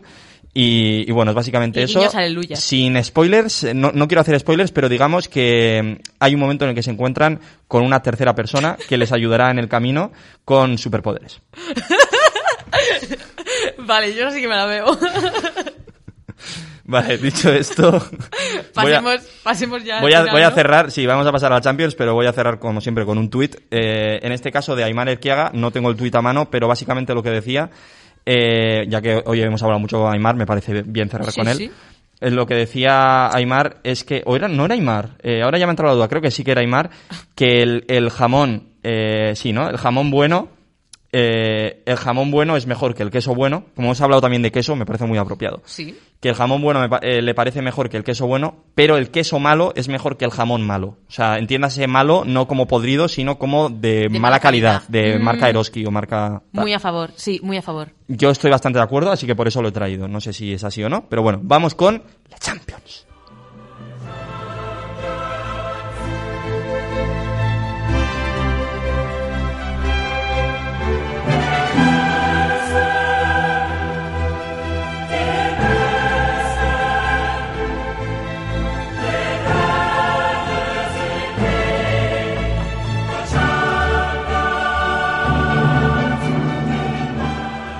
Hay que ponerse en plan sasageo con la Champions. ¿eh? La Champions periodística. Bueno, la Champions periodística, chicas, una semana más, este maravilloso concurso en el que yo os traigo las noticias más interesantes que me he encontrado por ahí, las más divertidas, las más emocionantes, las traigo en forma de concurso periodístico en el que van a competir estas dos chicas, Alba Bárcena, eh, nuestra Albacete Balompié, que está liderando la clasificación de la Champions periodística con actualmente nueve puntos y medio, le sigue de cerca intentando eh, aspirar a ese primer puesto Nerea Pichichi con ocho puntos y absolutamente nadie en esta tabla porque nadie más compite. Eh, Así funciona. Así, así queda la cosa y vamos con, con la primera ronda, si os parece bien, del día de hoy. Os leo el inicio de una noticia que he encontrado por ahí, os doy cuatro opciones para ver cómo termina. Dale, dale. Vamos allá. Dice así. Camina de Los Ángeles a San Francisco. A. Descalzo. B. Marcha atrás. C. Disfrazado de oso de peluche. D. Sin levantar los pies del suelo. Descalzo. Alba apuesta por la A. Descalzo. Yo digo marcha atrás. Y Nerea apuesta por la B, marcha atrás. Pues chicas, la respuesta correcta, la conclusión de esta de este titular es C, disfrazado de oso de peluche. Es que podía ser cualquiera, podía ser cualquiera. Bueno, se ha intentado. Vamos con la segunda de ellas. eh, dice así. Sí. Bate récord mundial para la nota musical más baja cantada por A, una mujer, B, un hombre, C, cualquier animal, D, el contestador automático de una línea de telefonía móvil. Es que vuelve a ser cualquiera. Ya. Eh, un hombre. Vale, pues yo digo una mujer. Vale, eh, Alba apuesta por B, un hombre, y Nerea por A, una mujer. La vida es una tómbola. Pues como la vida es una tómbola, la respuesta correcta era la A, una mujer. Se adelanta Nerea, se adelanta Nerea en el día de hoy. Qué temazo, sinceramente. Sí. Y vamos con la última ronda. En este caso os voy a leer tres titulares enteros, ¿vale? Tres titulares completos y me tenéis que decir cuál de ellos me he inventado. Hay dos reales que he encontrado por ahí y uno que me he inventado yo. Vale, vamos allá. La A. Se pone en venta un altavoz con psicofonías. Oh. ¿Vale? B. Sacan a la venta un bolso con forma de avión que cuesta más que un avión real. y la C. Lanzan al mercado un peluche de Pikachu que simula descargas eléctricas. Como veis, todas son de productos que Que me salen a da la venta. algo. Vale, eh, estaba la del avión, la de Pikachu. ¿Y la primera cuál era? Eh, un altavoz con psicofonías. Ah, vale. No tengo ni idea. Yo creo que la de mentira es... Tía, la de Pikachu de estas descargas eléctricas me parece muy hardcore, ¿eh? es un puntero peluche. ¿Eliges eso? Y te da descargas eléctricas, no lo sé, porque la peña está loca. Elige tú primero, luego elijo yo otra. Ah, vale, pues yo creo que voy a decir... mm, es que lo de que un bolso valga más que un avión, sí. Pero que tenga forma de avión, no. Los bolsos caros no tienen forma de Así avión. que apuestas por la B. Sí. ¿De acuerdo? ¿Alba? Vale, a mí me queda la de Pikachu y la otra cuál era? La del- La del la de altavoz con psicofonías. Ay, es verdad, esa siempre se me olvida. Ah, pff, venga, la de Pikachu. Vale, pues Alba apuesta por la C. Lanzan al mercado un peluche de Pikachu que simula descargas eléctricas. Podría ser, podría ser. Pues, chicas, he de deciros que ninguna de las dos ha acertado porque la respuesta ¡Oh, que he no! inventado era la A. Se pone en venta un altavoz con psicofonías. Esa psicófons. completamente inventada, así que, bueno, eh, Nerea, como tiene un acierto, suma medio puntito hoy ¡Vamos! y se queda, atención, ¿A medio con... punto? eh, no, se queda con ocho puntos y medio a un punto de, de Alba. Así que te quedas ahí. No puede ser, creía que solo tenía nueve. Eh, pues no, pues no. Ay. Eh, llegas a ocho y medio, te quedas a, a un puntito de Alba que... Bueno, mejor en que el- nada. En el siguiente programa podrás acercarte un poco más si quieres. Poquito a poco y con buena letra. ¿eh? Joder, Se pone interesante de cara a este final de temporada de daños colaterales. Eh, ya estamos terminando. De momento, de momento nos quedarán unos cuantos programas más, yo creo. Y bueno, vamos a cerrar el programa de hoy. ¿Qué tal? ¿Qué os ha parecido el programa de hoy? Eu, me lo paso realmente bien, ¿eh? Yo también, yo también. Echaba de menos estar ya aquí en, en presente, en el Sí, estudio. sí, es otro, es otro mundo. Eso y no grabar a las 10 de la noche también. es un También, es un también. mundo. Sí, me Alba, ¿qué te ha parecido? Maravilloso. Las polisemias son súper interesantes. Impresionante. O igual la semana que viene volvemos contra polisemia, cualquier otra. Puede ser, puede ser. Puede Preguntamos sí. polisemias en Twitter y que nos digan. Puede que sí o puede que no. O puede que con otra cosa. Muchas puede que no gracias, muchas gracias ambas por acompañarme y muchas gracias a la audiencia, como siempre, de Daños Colaterales por escucharnos. Volveremos la semana que viene con nuevas canciones, nuevas anécdotas, nuevas y emocionantes aventuras y, en definitiva, con un nuevo programa de Daños Colaterales y seguro, con, mucho más que decir. ¡Agur! Agur.